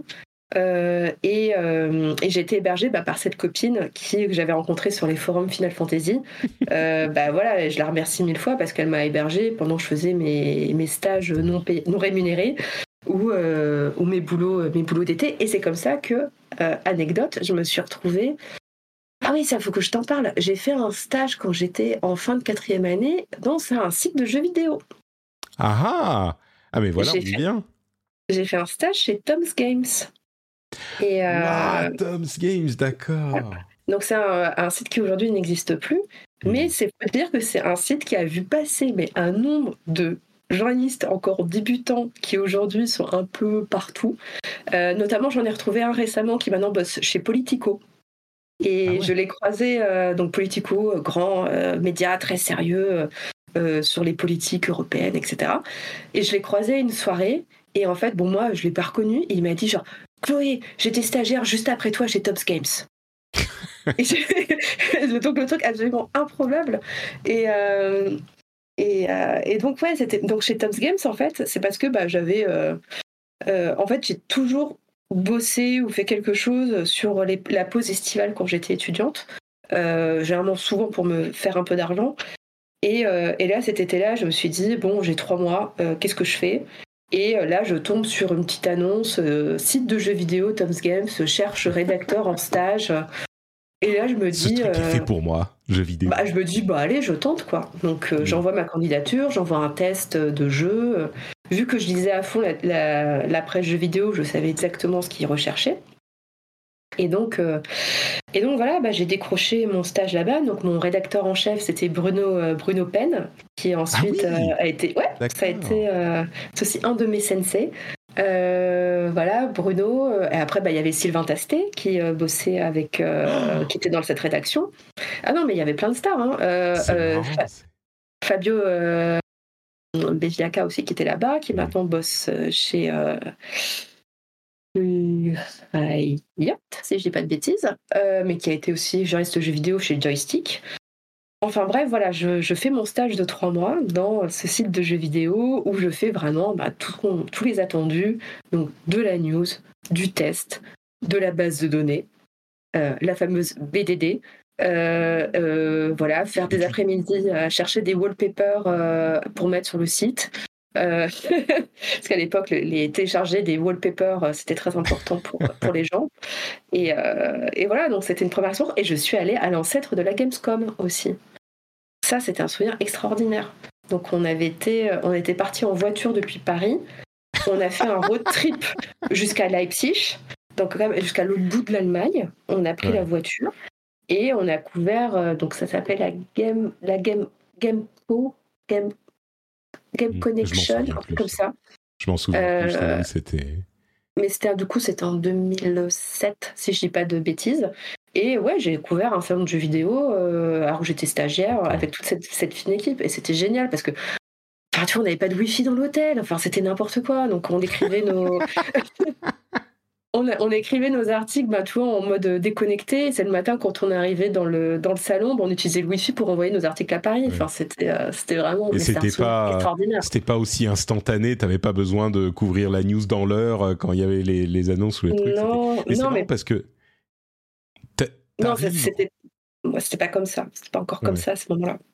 Tu arrives du coup euh, à Paris dans la presse, tu, tu le disais tout à l'heure, euh, à un moment où il y a vraiment cette transition qui commence à se faire, y compris dans la presse euh, traditionnelle, euh, les grands médias nationaux, qui jusque-là, euh, je sais pas si on peut dire qu'ils avaient un peu la tête dans le sable ou ils, ils étaient lents. Évidemment, c'est compliqué de, de naviguer, de faire virer ces, ces, ces gros paquebots. Et ils étaient, ils comptaient énormément sur le print, mais tu arrives au moment où ils commencent à vraiment mettre en avant les rédactions web, à construire leur mmh. rédaction web. Mmh. Et, du coup, j'en viens à la question euh, que je voulais te poser depuis le début. Une euh, jeune étudiante qui euh, aime le web, qui aime les jeux vidéo, qui a fait des road trips jusqu'à Leipzig pour couvrir des, conférences de jeux vidéo, qui débarque au milieu du monde du Figaro. Est-ce que c'était choc des générations? Est-ce que, enfin, comment ça s'est passé? Quoi, cet aspect-là euh, parce que encore, je suis sûr que quand les jeunes journalistes arrivent, il y a toujours des, des, des, des petites différences, c'est normal. Mais là, c'était vraiment une période charnière, quoi. Et c'était les, les, les, nouveaux et les, les anciens. Donc euh... ouais, bah en fait, euh, quand je suis arrivée, déjà quand je suis arrivée, il y avait quand même encore une séparation hein, entre vraiment le, le, web et le print, euh, donc comme on dit. Donc le papier, et le web ne se parlaient pas très très peu. C'est venu progressivement, hein, mais euh, quand je suis arrivée, il y avait quand même une sorte de, mur, euh, de mur de Berlin entre les, entre les deux rédactions. C'était deux mondes assez différents. Mais par contre, alors le fait que euh, déjà que j'aime le web, que j'aime la culture web, que j'aime bien la tech, eh ben ça a été une super opportunité pour moi. parce que en fait, ça te permettait à cette époque-là, et je pense que c'est encore le cas aujourd'hui, un peu de te démarquer des autres. Parce qu'en fait, quand on sort l'école de journalisme, c'est toujours je veux être journaliste politique. Je l'ai dit pendant les concours. Voilà, je, l'ai dit, je veux être journaliste politique. Je veux être journaliste politique, je veux être grand reporter, je veux faire du reportage mmh. international, euh, je veux être journaliste culturel, etc., euh, etc. Et moi, j'étais à genre, euh, bah moi, j'aime bien le web et j'ai envie d'être journaliste tech. Donc, ouais, donc même, même parmi les gens de ta promo, de ta, de ta mmh. génération, qui sortent d'école de journalisme, la plupart sont euh, visent le journalisme politique, le grand reportage, etc. Euh, le... Alors pour, pour, te, pour te dire euh, à quel point là-dessus j'étais un peu différente des autres, des autres gens de ma promo, j'avais un surnom dans la, dans la promo, j'étais la geekette. D'accord. Oui, bon. J'étais la geekette et c'était le, c'était en fait à l'époque parce que c'était la grande époque du blog et pour dire à quel point ça. T'avais ton Skyblog? Alors, j'avais eu un Skyblog, évidemment, quand j'étais au, euh, quand j'étais étudiante, mais quand même, ouais. c'était avant le Skyblog, mais surtout quand on est rentré en école, on avait des premiers cours de journalisme web, et donc on nous avait demandé d'ouvrir un blog, et donc c'était un blog sur, euh, qui était hébergé par 20 minutes. Et euh, c'était à l'époque où, tu sais, les, les, sites de médias hébergeaient des blogs, et parfois ils sélectionnaient des articles, enfin des posts qui avaient été faits sur ces blogs-là pour les mettre sur leur homepage. Mmh. Évidemment, tu n'étais jamais rémunéré, mais, mais voilà. Mais du coup, bah, on avait tous notre, notre blog sur 20 minutes. Et bah, ça arrivait que bah, voilà, je me, certains de mes articles, parce que moi, j'ai, donc ça s'appelait La Geekette. Et, et sur La Geekette.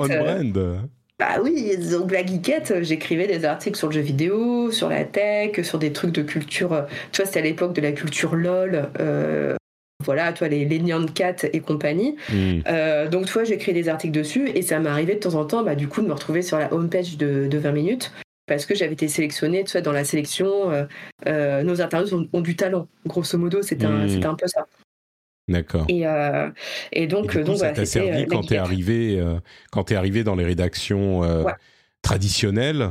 C'est mhm. genre, ok, bon, il y en a une qui connaît, il y en a une qui maîtrise, on va la prendre dans cette équipe. Et, bah, en fait, tu vois, j'avais fait mon stage au, au monde.fr, donc dans la rubrique tech. Donc déjà, bon, je savais ce que je faisais. et après, bah, en fait, quand j'ai commencé, quand tu vas sur les desks, tu, tu dois être généraliste. Donc euh, les desks actu, euh, donc bah, tu fais euh, du fait divers, de la politique, de l'actualité générale, de nouvelles réformes du gouvernement, de l'international. L'époque où j'ai commencé au desk, il y avait beaucoup de crash d'avions. Je ne sais pas pourquoi. donc j'étais devenue un peu spécialiste au crash d'avions. Donc je faisais des, je faisais des lives. voilà, c'est pas drôle, mais bon, il y avait beaucoup d'avions qui se sont crashés en, en 2010, 2010-2011. Toi, la Malaysian Airlines, euh, bah, c'était Bibi hmm. hein, qui, avait fait les, lives euh, là-dessus. Euh, j'ai fait des lives sur les lives, c'est toi qui étais, qui était à l'image, qui. Non, non, non, non, tu vois, tu sais, les, bah, les outils de live, tu sais, où tu. Bah, ah, comme il y a toujours, toujours sur les, les, non, pas les blogs, mais tu sais, quand tu vas sur, aujourd'hui toujours sur le Figaro ou sur le monde.fr, c'est les trucs en direct, et c'est, as des blogs de texte, bon, bon, bon, bon. C'est ça, c'est ça, avec, oui, c'est ce que tu veux dire. Avec l'heure, genre 20h15, euh, déclaration de tel ministre. Euh, donc vraiment pour du suivi en temps réel euh, de l'actualité. Et je me souviens, mes les premiers lives que j'ai fait, bah, j'ai couvert, enfin couvert, c'est un bien grand mot, j'avais tenu le live Fukushima. Euh, quand j'étais euh, et en plus je le couvrais de minuit à 6 heures du matin. Euh, quand j'étais parce qu'avec le décalage horaire en fait avec le Japon il fallait des gens qui bossent la nuit pour tenir le live. Donc j'avais fait ça. J'avais fait un live je me souviens guerre guerre en Libye. Et après bah après bon là je, me souviens qu'il y a eu plein de crashs d'avions ensuite. Hmm. Et après, voilà, des lives, toi, des lives présidentiels en 2012, évidemment, des lives. l'affaire DSK, euh, est tombé un, jour où j'étais de permanence. Voilà, un où j'étais de permanence, puis je venais de commencer au Figaro.fr, boum, l'affaire DSK qui tombe. Euh, mais voilà, tu vois, en fait, on est. Euh, ces postes-là, en fait, c'est les, les, petites mains. mais c'est comme ça qu'on apprend le métier. c'est voilà, c'est là que tu apprends le, le, sens de la hiérarchie, d'être rapide, euh, de restituer de manière rapide, synthétique une information, de savoir sélectionner le bon grain de livret, euh, de chercher l'information en plus euh, et du coup de savoir naviguer sur le web pour trouver les infos supplémentaires, les déclarations. c'est là, toi, j'avais, j'étais devenue une experte de Skyscanner à l'époque des crashs d'avions pour retrouver du coup les plans de vol et à partir de quel moment ah ils ont disparu des radars, etc. de Flight Radar, pardon, pas de Skyscanner, de Flight Radar. Et voilà, en fait, c'est tout de, enfin, c'est des choses que tu apprends euh, quand tu fais de, euh, hmm. quand tu fais du desk. Et du coup, euh, dans tout ça, est-ce qu'il y a de la place pour le jeu vidéo À quel moment est-ce que mm. euh, tu commences à oh, parce que c'est quand même, euh, enfin depuis tout à l'heure on parle de trucs hyper sérieux, de, de, DSK, d'élections, de, de crash, mm. tout ça. Est-ce ouais. est qu'il y a des, des, oui des news euh, industrie gaming? Est-ce que parce que oui comme je disais la question que qui qui me qui me travaille un petit peu, c'est est-ce que les gens euh, qui sont responsables euh, envers lesquels euh, tu dois rendre des comptes, si tu, à quel moment tu vas leur dire ah mais là il y a Nintendo qui a annoncé un truc, ça mm. serait quand même bien de faire un papier dessus. Bon, on n'est plus en 80, en, je sais plus quand les jeux vidéo c'est pour les bébés et c'est machin. On comprend que c'est une grosse industrie, ah oui. mais mais il y a un moment, tu, tu, tu proposes ce genre de choses, mm-hmm. comment t'es reçu? J'aimerais savoir comment le, le parce que je, suis un peu long, mais à cette époque où il y a la transition, euh, c'est pas encore hyper. J'ai l'impression que c'est pas encore. En, tout cas, ça n'existe pas vraiment les rubriques jeux vidéo sur les médias généralistes. C'est encore euh, traité par des médias spécialisés? Eh bien, c'est faux. D'accord. C'est faux. Euh, c'est faux. Euh, en tout cas, euh, bon, par exemple, Libération a une tradition de traiter le jeu vidéo depuis très longtemps. pour Le Monde, donc, comme j'avais commencé dans la rubrique technologie, il traitait du jeu vidéo. Donc ça, c'était traité. et en fait, quand j'ai commencé à travailler vraiment au monde.fr, donc j'ai fait quelques mois, j'étais au desk, et ensuite j'ai été basculée sur la rubrique technologie, où bon là, ça m'arrivait d'écrire des papiers jeux vidéo, euh, notamment euh, bah, des tests, parce qu'à l'époque, voilà, ils commençaient à faire des tests de jeux, mais aussi, enfin, je me souviens que j'avais fait un truc sur le jeu vidéo en Russie, je ne sais plus pourquoi, euh, que j'avais fait un reportage à Lille sur un studio de jeu, que j'avais écrit un, un portrait de, du studio de jeux indépendant Arkedo, euh, qui euh, depuis a fermé, a fermé ses portes, mais c'est comme ça que j'ai rencontré euh, ben, un des fondateurs du studio qui est devenu un très bon copain par, par la suite. Hmm. et enfin voilà, en fait, il y avait ce côté, voilà, jeu vidéo, pas de problème. Et en fait, quand je suis arrivée au Figaro, c'est là en fait où un peu pas mal de choses se sont jouées à ce moment-là. en fait, j'étais dans une rédaction où déjà côté print, ils traitaient le jeu vidéo mais depuis hyper longtemps. Et en fait, elle était traitée pas du côté culture, mais du côté économique. Euh, donc, il y a toujours eu des papiers sur l'industrie du jeu vidéo au Figaro Économie. Ça a toujours existé. Euh, mon ancien rédacteur en chef allait à l'E3 euh, au début des années.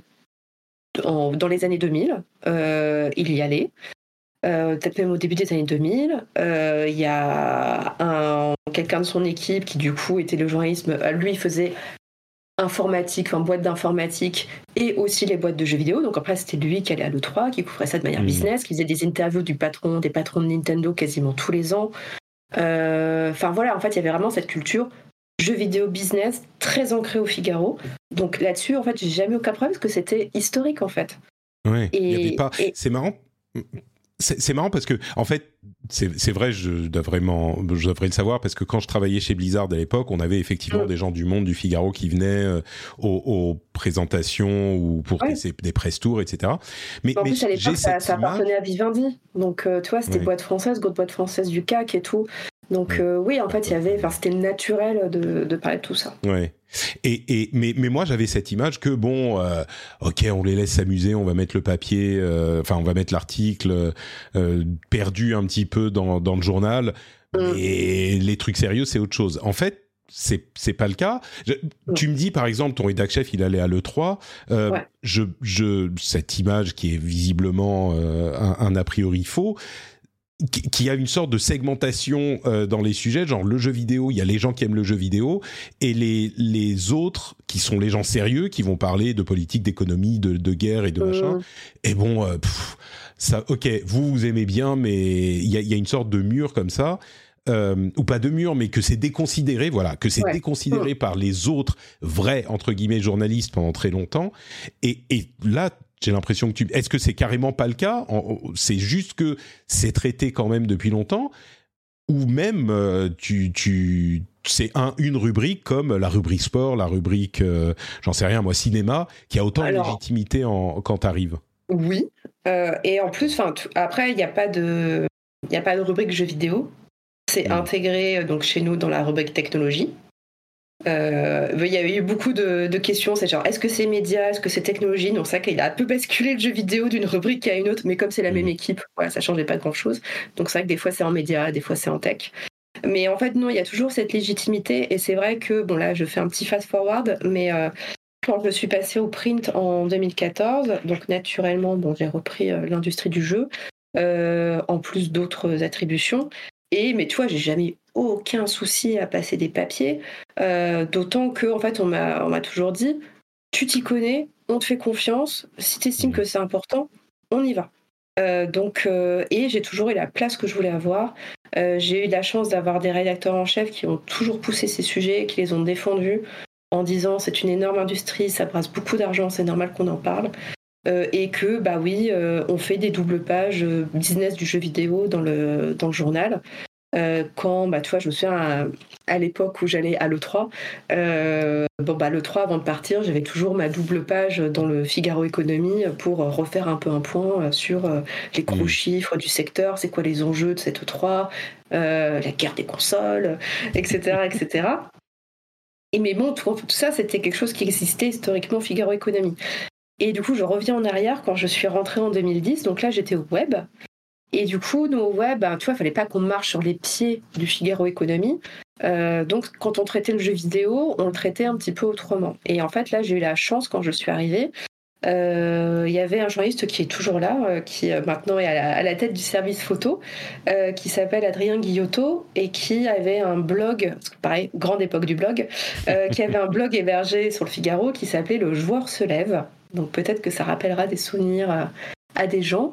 Et donc voilà, il faisait, euh, il écrivait sur le jeu vidéo sur ce, sur ce blog. Et quand je suis arrivée, il m'a dit Ah, Chloé, je sais que tu aimes bien le jeu vidéo, je sais que tu écris sur le, sur le jeu. N'hésite pas, euh, voilà, si tu as des, des, idées, des envies, euh, en plus de mon boulot sur le desk, de poser des papiers. Et donc c'est comme ça que bah, voilà, j'ai publié pas mal de papiers sur le, le jeu, sur le Figaro.fr. À un moment donné, on a fait des tests de jeux. Euh, bon, on a arrêté au bout d'un an parce que c'était juste, euh, on y arrivait, enfin, c'était très compliqué euh, à mettre, à mettre en œuvre. Mais c'est là, du coup, c'est aussi l'époque où j'ai commencé bah, à rencontrer tout l'écosystème bah, des éditeurs de jeux vidéo, de connaître les attachés de presse, de participer à des événements, d'assister. Alors, les previews, j'en faisais pas tant que ça, parce que tu vois, bah, ça se passe en pleine journée, donc pendant ta journée de travail, c'est mmh. compliqué mais je commençais aussi à recevoir bah, du coup des jeux pour pouvoir euh, les essayer. en fait, c'est comme ça que j'ai commencé à connaître tout cet écosystème. Et, euh, et que et c'est vrai que c'est là aussi que je me suis frottée aussi bah voilà quand je suis arrivée au côté genre hum, une femme et euh, ah, ça, ça, ça, ça c'est revenu, c'est revenu. Euh, sur toi, que ce soit aussi bien euh, bon, le, les, boîtes en question, euh, que aussi, bon voilà, je vois les gens que je pouvais croiser pendant ces, ces événements pro, les autres journalistes de la presse spécialisée, etc. C'était toujours genre, c'est qui c'est qui, la, meuf là, c'est qui cette meuf en plus le Figaro hein, donc donc qui c'est et et c'est vrai que oui, bon, bah, faut que tu te fasses ta légitimité. Mmh. Et, euh, et, bon, bah, voilà, elle s'est faite avec les, avec les années, mais c'est vrai que voilà, c'est à partir de ce moment-là où j'ai vraiment, on va dire, pénétré ce milieu euh, de manière beaucoup plus euh, sérieuse. Est-ce que, je vais te poser une dernière question mmh. après, mais est-ce que sur, de ce point de vue, les choses ont changé, on va dire, depuis 2011, 2012, 2014 ça fait presque dix ans maintenant. Mm. Est-ce que tu as l'impression que les choses ont changé euh, à ce niveau-là, la, manière dont on te perçoit, la manière dont on te euh, euh, reçoit, mm. ou, ah pas bah, vraiment, ou qu'est-ce que? Pour ma personne, oui, évidemment, ça a radicalement changé, mais parce que ça fait dix ans que j'écris sur le sujet, donc je me suis fait une, notoriété. Mm. On sait que voilà le boulot que je fais, bah, c'est sérieux. Donc euh, c'est bon, je suis connue, etc. Enfin, je suis connue dans ce secteur, ils me connaissent, on bosse très bien ensemble et tout et tout. Après, euh, tu vois, il faudrait poser la question plutôt à une, à une jeune journaliste qui débute dans ce secteur. Comment mmh. est-ce que pour elle ça se passe? Et euh, je suis pas, je, sais pas, je sais pas à quel point ça a évolué ou pas. Est-ce qu'il y a toujours un peu cette défiance, on va dire, de genre t'es qui? Euh, et de, s'il te plaît, est-ce que tu peux me dérouler ton CV de joueuse euh, pour que je vois à peu près ton niveau Est-ce que tu peux me prouver que tu es vraiment, que t'es pas une fake gamer girl euh, Voilà, exactement. moi, bon, ça, ça fait très longtemps que, que c'est passé et que voilà, je bosse, je bosse très très bien avec avec tout ce tout ce milieu-là, tout cet écosystème que j'ai pu faire.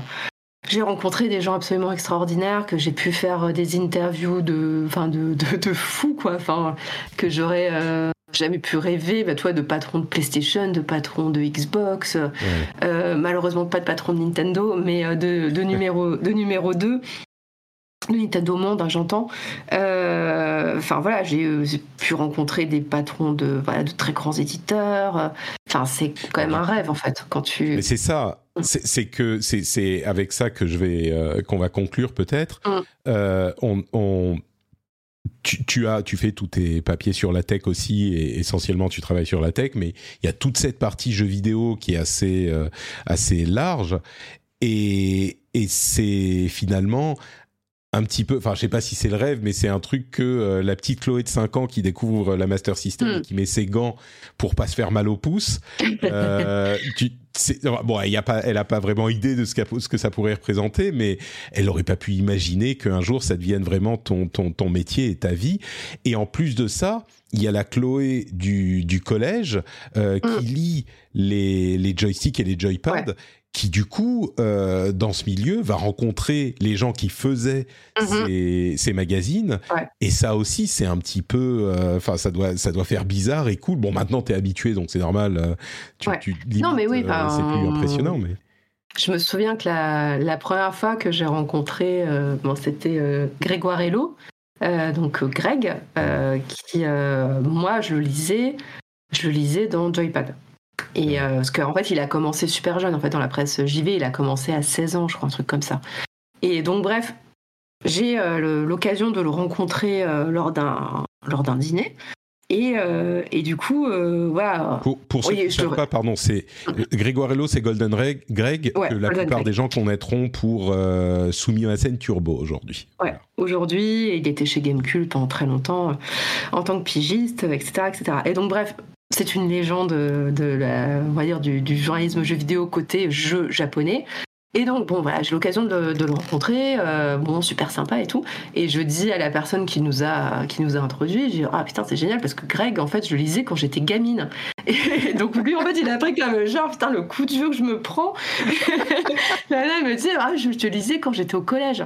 Et euh, donc, et donc, donc donc depuis, bon, Greg, c'est un bon copain euh, depuis, mais c'est vrai que ça, enfin, c'était marrant en fait de rencontrer un peu tes idoles de d'adolescence, euh, voilà, de les rencontrer en vrai et dire ah, c'est genre ah c'était SR de Joypad et euh, c'est donc ouais c'est c'est super c'est super marrant en fait les gens que tu lisais ben voilà ensuite de les croiser en vrai et euh, peut-être de discuter un petit peu avec eux euh, parce que bah en fait ils évoluent maintenant dans la même euh, t'évolues dans la même sphère qu'eux Ouais, c'est ça. T'es es devenu un, es devenu une adulte et tu es mm. dans les mêmes, enfin, tu fais le même travail qu'eux, donc tu les rencontres et c'est des gens normaux. C'est marrant parce que moi, je, j'ai une expérience qui est un petit peu similaire d'une certaine manière avec les podcasts où j'écoutais des gens qui sont alors dans, dans, des podcasts connus et qui font des podcasts, enfin surtout en anglais euh, et je les écoutais pendant des, des, des, mois, des années. Et puis quelques temps après, j'ai fini par les rencontrer. Et puis je suis allé sur leur podcast. Mm.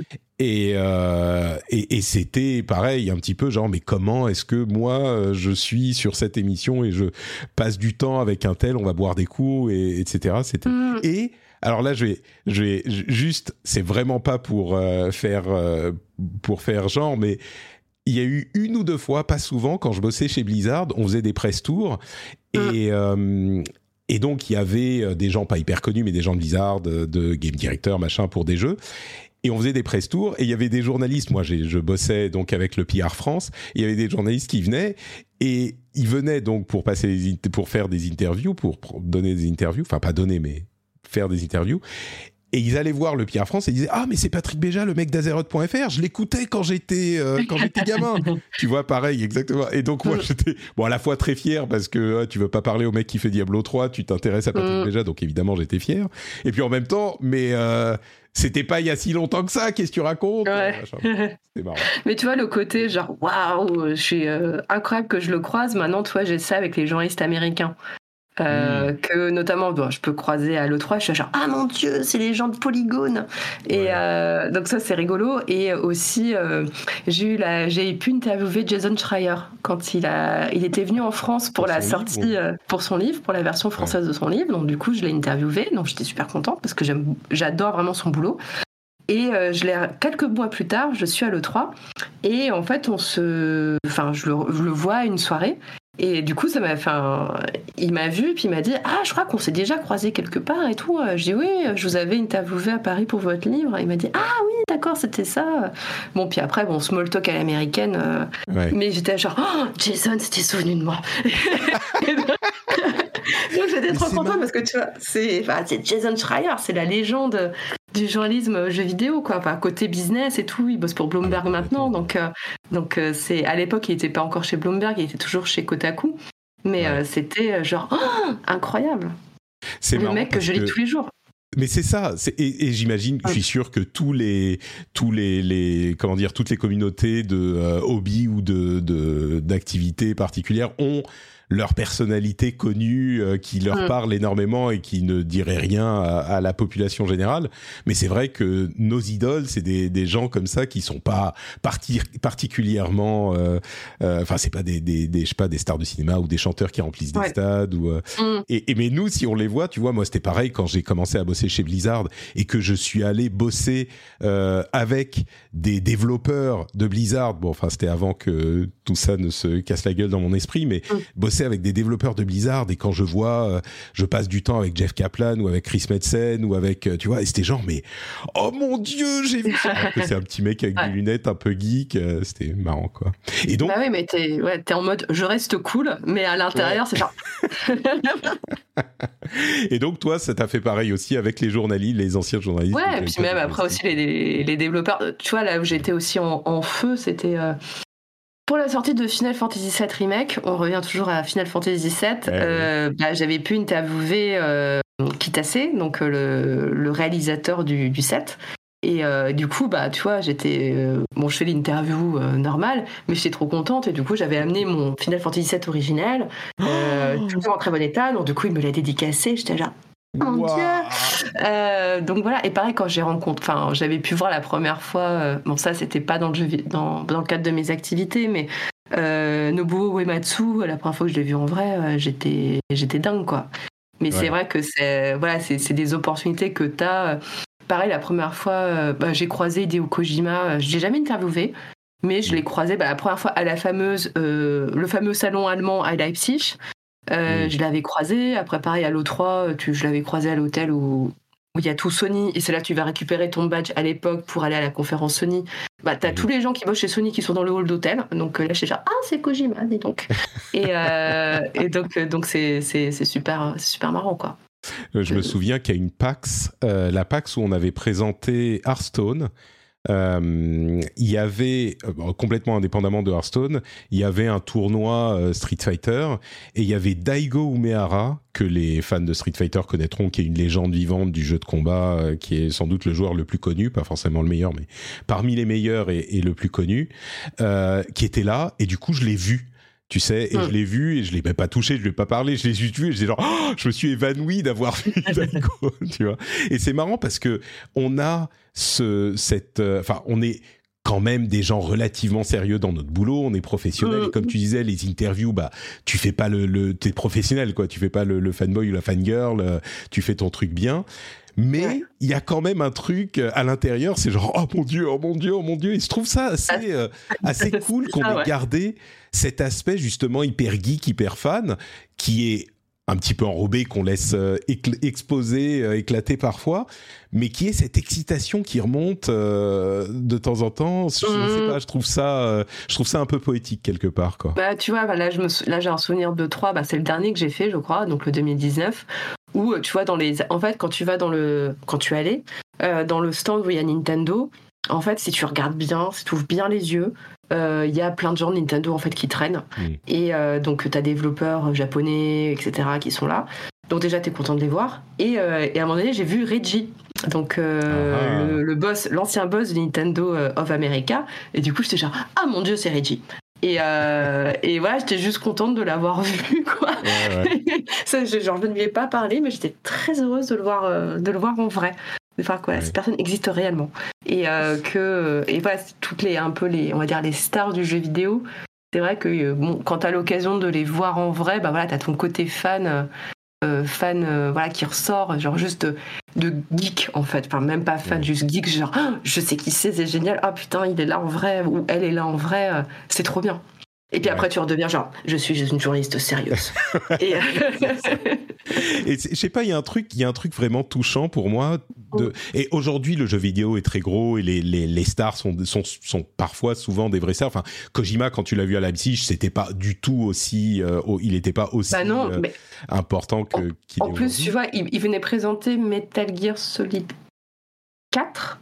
Mm. Euh, et, et je me suis en fait, j'avais un doute parce que c'était bah, près de la salle où avait lieu la conférence, euh, la conférence de presse. Et tu vois, je voyais un mec, j'ai, il ressemble beaucoup à Kojima. Je me dis, mais, mais c'est, si c'était Kojima, tous les journalistes lui sauteraient dessus. Ouais. Et, euh, et je voyais qu'il y avait personne, enfin juste il était avec d'autres d'autres gens, donc c'était les gens de l'équipe de Konami, enfin de Konami. Mm. Mais sans plus. Et après, euh, bah en fait oui, c'était bien lui. Mais comme toi, il y avait personne qui était en mode genre ah Monsieur Kojima, tu vois, à l'époque Il n'y avait pas pas les les, il y avait pas euh. les smartphones et tout, donc toi Ouais. les gens lui sautaient pas dessus pour faire des selfies. Tu vois, j'ai eu un doute. Je me dis, je pense que c'est lui. Ça a l'air de vraiment d'être lui. Mais euh, mais du coup, euh, vu que tout le monde a l'air un peu de l'ignorer, c'est que ça doit pas être lui. Et euh, bah si, c'était lui. C'est. Est-ce que il y a une chose dont on n'a pas parlé que tu voudrais évoquer? On va se diriger euh, tranquillement Ouais. vers la conclusion. Est-ce Oui, qu'il qu'on a dit qu'on ferait a 45 ratées minutes. Ouais, on a fait un tout petit peu plus long. Euh, Pas vraiment. Euh, non, attends, je suis en train de réfléchir. Non, c'est bon, j'ai parlé de Tom's Games. Ça aussi, quand même, un, un moment important. Euh, non, là, en fait, c'est juste, bah, tu vois, aujourd'hui, donc j'écris toujours sur le business du jeu. Euh, après, en tant que joueuse, malheureusement, je joue de moins en moins. Euh, Mm. Mais bon, ça, c'est malheureusement, c'est hashtag la trentaine. Et donc, c'est vrai que je joue, ouais, je joue quand même beaucoup moins qu'avant. Euh, Pareil, j'ai seulement quelques, voilà, quelques jeux sur lesquels je peux être à fond. Mais tu vois, en fait, maintenant, j'ai des plages. Tu vois, je peux avoir plusieurs mois sur lesquels je ne touche pas un jeu vidéo. Euh, Ce qui ne m'empêche pas de suivre ce qui se fait, de suivre l'actualité, etc. Mais c'est juste parce que pendant une période donnée dans l'année, il n'y a pas de jeu qui m'intéresse, il n'y a pas de jeu qui me touche, il n'y a pas de jeu qui me donne envie. Donc je me dis, bon, c'est pas grave. Bon, bah, c'est pas grave. Je, je joue pas, et puis au bout d'un moment, il y a bien un truc qui va m'intéresser, qui va sortir. Donc là, en ce moment, c'est Zelda. Bientôt Final Fantasy XVI. Oui, Euh, j'allais au moment- dire. Au moment où là, nous au moment où on enregistre, là, dans quoi Même pas 15 jours? Ouais, ah ouais, là, ouais, Même là, pas 15 jours, mais c'est dans 13 jours Mon Mais Dieu oui, c'est tr- c'est très très bientôt. Euh, Oh là. mais euh, mais c'est vrai, voilà, j'écris euh, j'écris moins. Enfin, j'écris moins, si, j'écris toujours, mais je, je joue beaucoup moins. Donc c'est vrai Mm. que, bon, voilà, des fois tu te dis. Je, je connais très bien maintenant enfin, les dynamiques de marché, comment ça fonctionne, etc. Mais c'est vrai que, euh, tu vois, genre le, le, on va dire le, le jeu, pur, euh, c'est vrai que, bon, il y a plein de choses sur lesquelles, en fait, tu vois, je sais que je suis plus vraiment à jour, dans le sens que, tu vois, maintenant, les, les types de jeux qui sont vraiment à la mode, qui fonctionnent à mort, moi, ça me touche pas du tout. Euh, tu vois, genre les pas- jeux en ligne, euh, Les voilà. Fortnite et les. Les Fortnite, Euh, non, euh, je ne suis pas du tout la cible. Euh, tu vois, là, les jeux, les jeux multi live ops, etc. Ça me, enfin, c'est pas du tout ma sensibilité. Donc, euh, donc j'écris dessus, mais j'y joue pas. on est, on est arrivé en fait, le, le média est suffisamment euh, vieux pour Mm. qu'il y ait une seconde génération, Ouais. voire une troisième génération Troisième. de joueurs euh, qui soient qui soient intéressés par des trucs qui nous touchent pas pas forcément. Ouais. Donc, mais bon, voilà, c'est le, cycle de la vie. Hein, mais, euh, Oui, exactement. je crois que l'image que je retiendrai, euh, je Oui. me fais une petite, euh, une petite scène de film, tu sais, avec, euh, avec toi qui finit ton interview avec Kitase et puis qui sort ton, ton, Final ton Fantasy Final. Fantasy VII de ton sac. Qui lui, Ouais. qui lui tend avec un petit sourire, est-ce que genre qui veut dire est-ce que vous voulez le, me le signer Mm. Et je vois très bien Ouais. comment c'est cadré. Et puis on, on passe sur euh, cut sur Kitase et puis on revoit euh, Chloé, sauf que c'est c'est Chloé euh, qui a, je sais pas, 8 ans, 10 12 ans. ans. 12 Voilà, ans. 12 ans, euh, qui jouait, qui, qui sourit juste avec son, son petit Final Fantasy. Oh, C'est très Bah cool, c'était le, c'était le même, le même exemplaire que j'ai gardé précieusement, voilà, qui Mm. n'a pas bougé avec les années. Et du coup, ouais, j'avais dit, euh, c'est l'original que j'ai acheté en 97. euh, voilà. c'est pas la version platinum, hein, c'est euh, pas la version platinum. Attention, hein, c'est l'original L'original. et que, ouais, que j'ai, bah, toujours chez moi. ouais. D'accord. Ah, c'est, ça me fait, c'est, hyper euh, mignon. C'est magnifique. Bah, toi, aussi, bah, je referme juste la parenthèse Square Enix. Mhm. J'étais aussi très contente parce que j'ai fait un, un voyage à Tokyo il y a quelques années. Et bah, tu vois, en marchant par hasard, je suis tombée sur la tour Square Enix. Et euh, Mhm. j'étais genre, waouh! Voilà. j'étais, super contente. Bon, comme quoi, par certains points de vue, on a réalisé nos rêves de, de quand on était Ouais. euh, tout petit. Mhm. hein. Donc, euh, mhm. on a de la chance. Merci beaucoup d'avoir passé ces presque deux heures euh, avec nous, Chloé. C'était hyper intéressant et, hyper cool de t'avoir et de, suivre un petit peu ton, ton parcours. Euh, avant de se quitter, tu peux peut-être nous rappeler, alors on l'a bien compris au Figaro, mais où, mhm. on peut te retrouver euh, sur Internet? Alors sur les internets, vous pouvez me retrouver donc outre le Figaro sur Twitter, tant que Twitter existe toujours, w underscore Chloé. Euh, et sinon, vous pouvez m'entendre aussi dans un autre podcast qui s'appelle Quête latérale euh, avec euh, les amis de les amis de Studio 404. enfin, pardon, qu'est-ce que je raconte de qualité Studio 404, mais non, parce que c'est vrai qu'on rigole à chaque fois que Quête latérale, en fait, c'est Studio 404, mais déguisé, qui fait du jeu vidéo. voilà, avec les amis de qualité. Donc, c'est un podcast aussi sur le jeu vidéo, tenu de manière très irrégulière, mais voilà, qui est aussi très très sympa, que j'aime beaucoup faire, et avec avec mes petits camarades euh, euh, Daz, Lam, Ken Bogard, Fibre Tigre. Voilà, c'est, euh, vous pouvez prêter une oreille, vous allez voir, c'est plutôt sympa aussi. Voilà. Ça s'appelle Quête latérale. Merci beaucoup Chloé. Pour ma part, vous savez, hein, note Patrick un petit peu partout. Dans les notes de l'émission, vous avez le lien vers le Discord, euh, vers le Twitch sur lequel on sera à la fin de mes, de mes vacances, etc., etc. On espère que vous avez passé un bon moment en notre compagnie. Et puis on se retrouve la semaine prochaine pour un nouvel épisode qui sera sans doute un spécial aussi. Je suis pas sûr euh, exactement de ce que sera, mais ça sera cool. J'en suis convaincu. Merci Chloé. À la prochaine. Merci. Ciao, ciao. Ciao.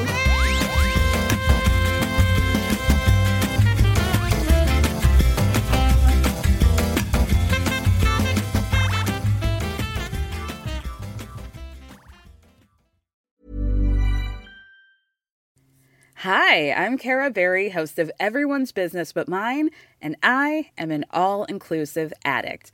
Enter Club Med, the best all inclusive for you and your family. With resorts worldwide, from their family flagship resort, Club Med Punta Cana, to their only mountain resort in Canada, Club Med Quebec, they have everything you need to relax. With their 20 plus sports activities, wellness programs, you can dine on delicious cuisine and make memories with your family. So book your next getaway with Club Med. Visit clubmed.us or call 1 800 Club Med or your travel advisor.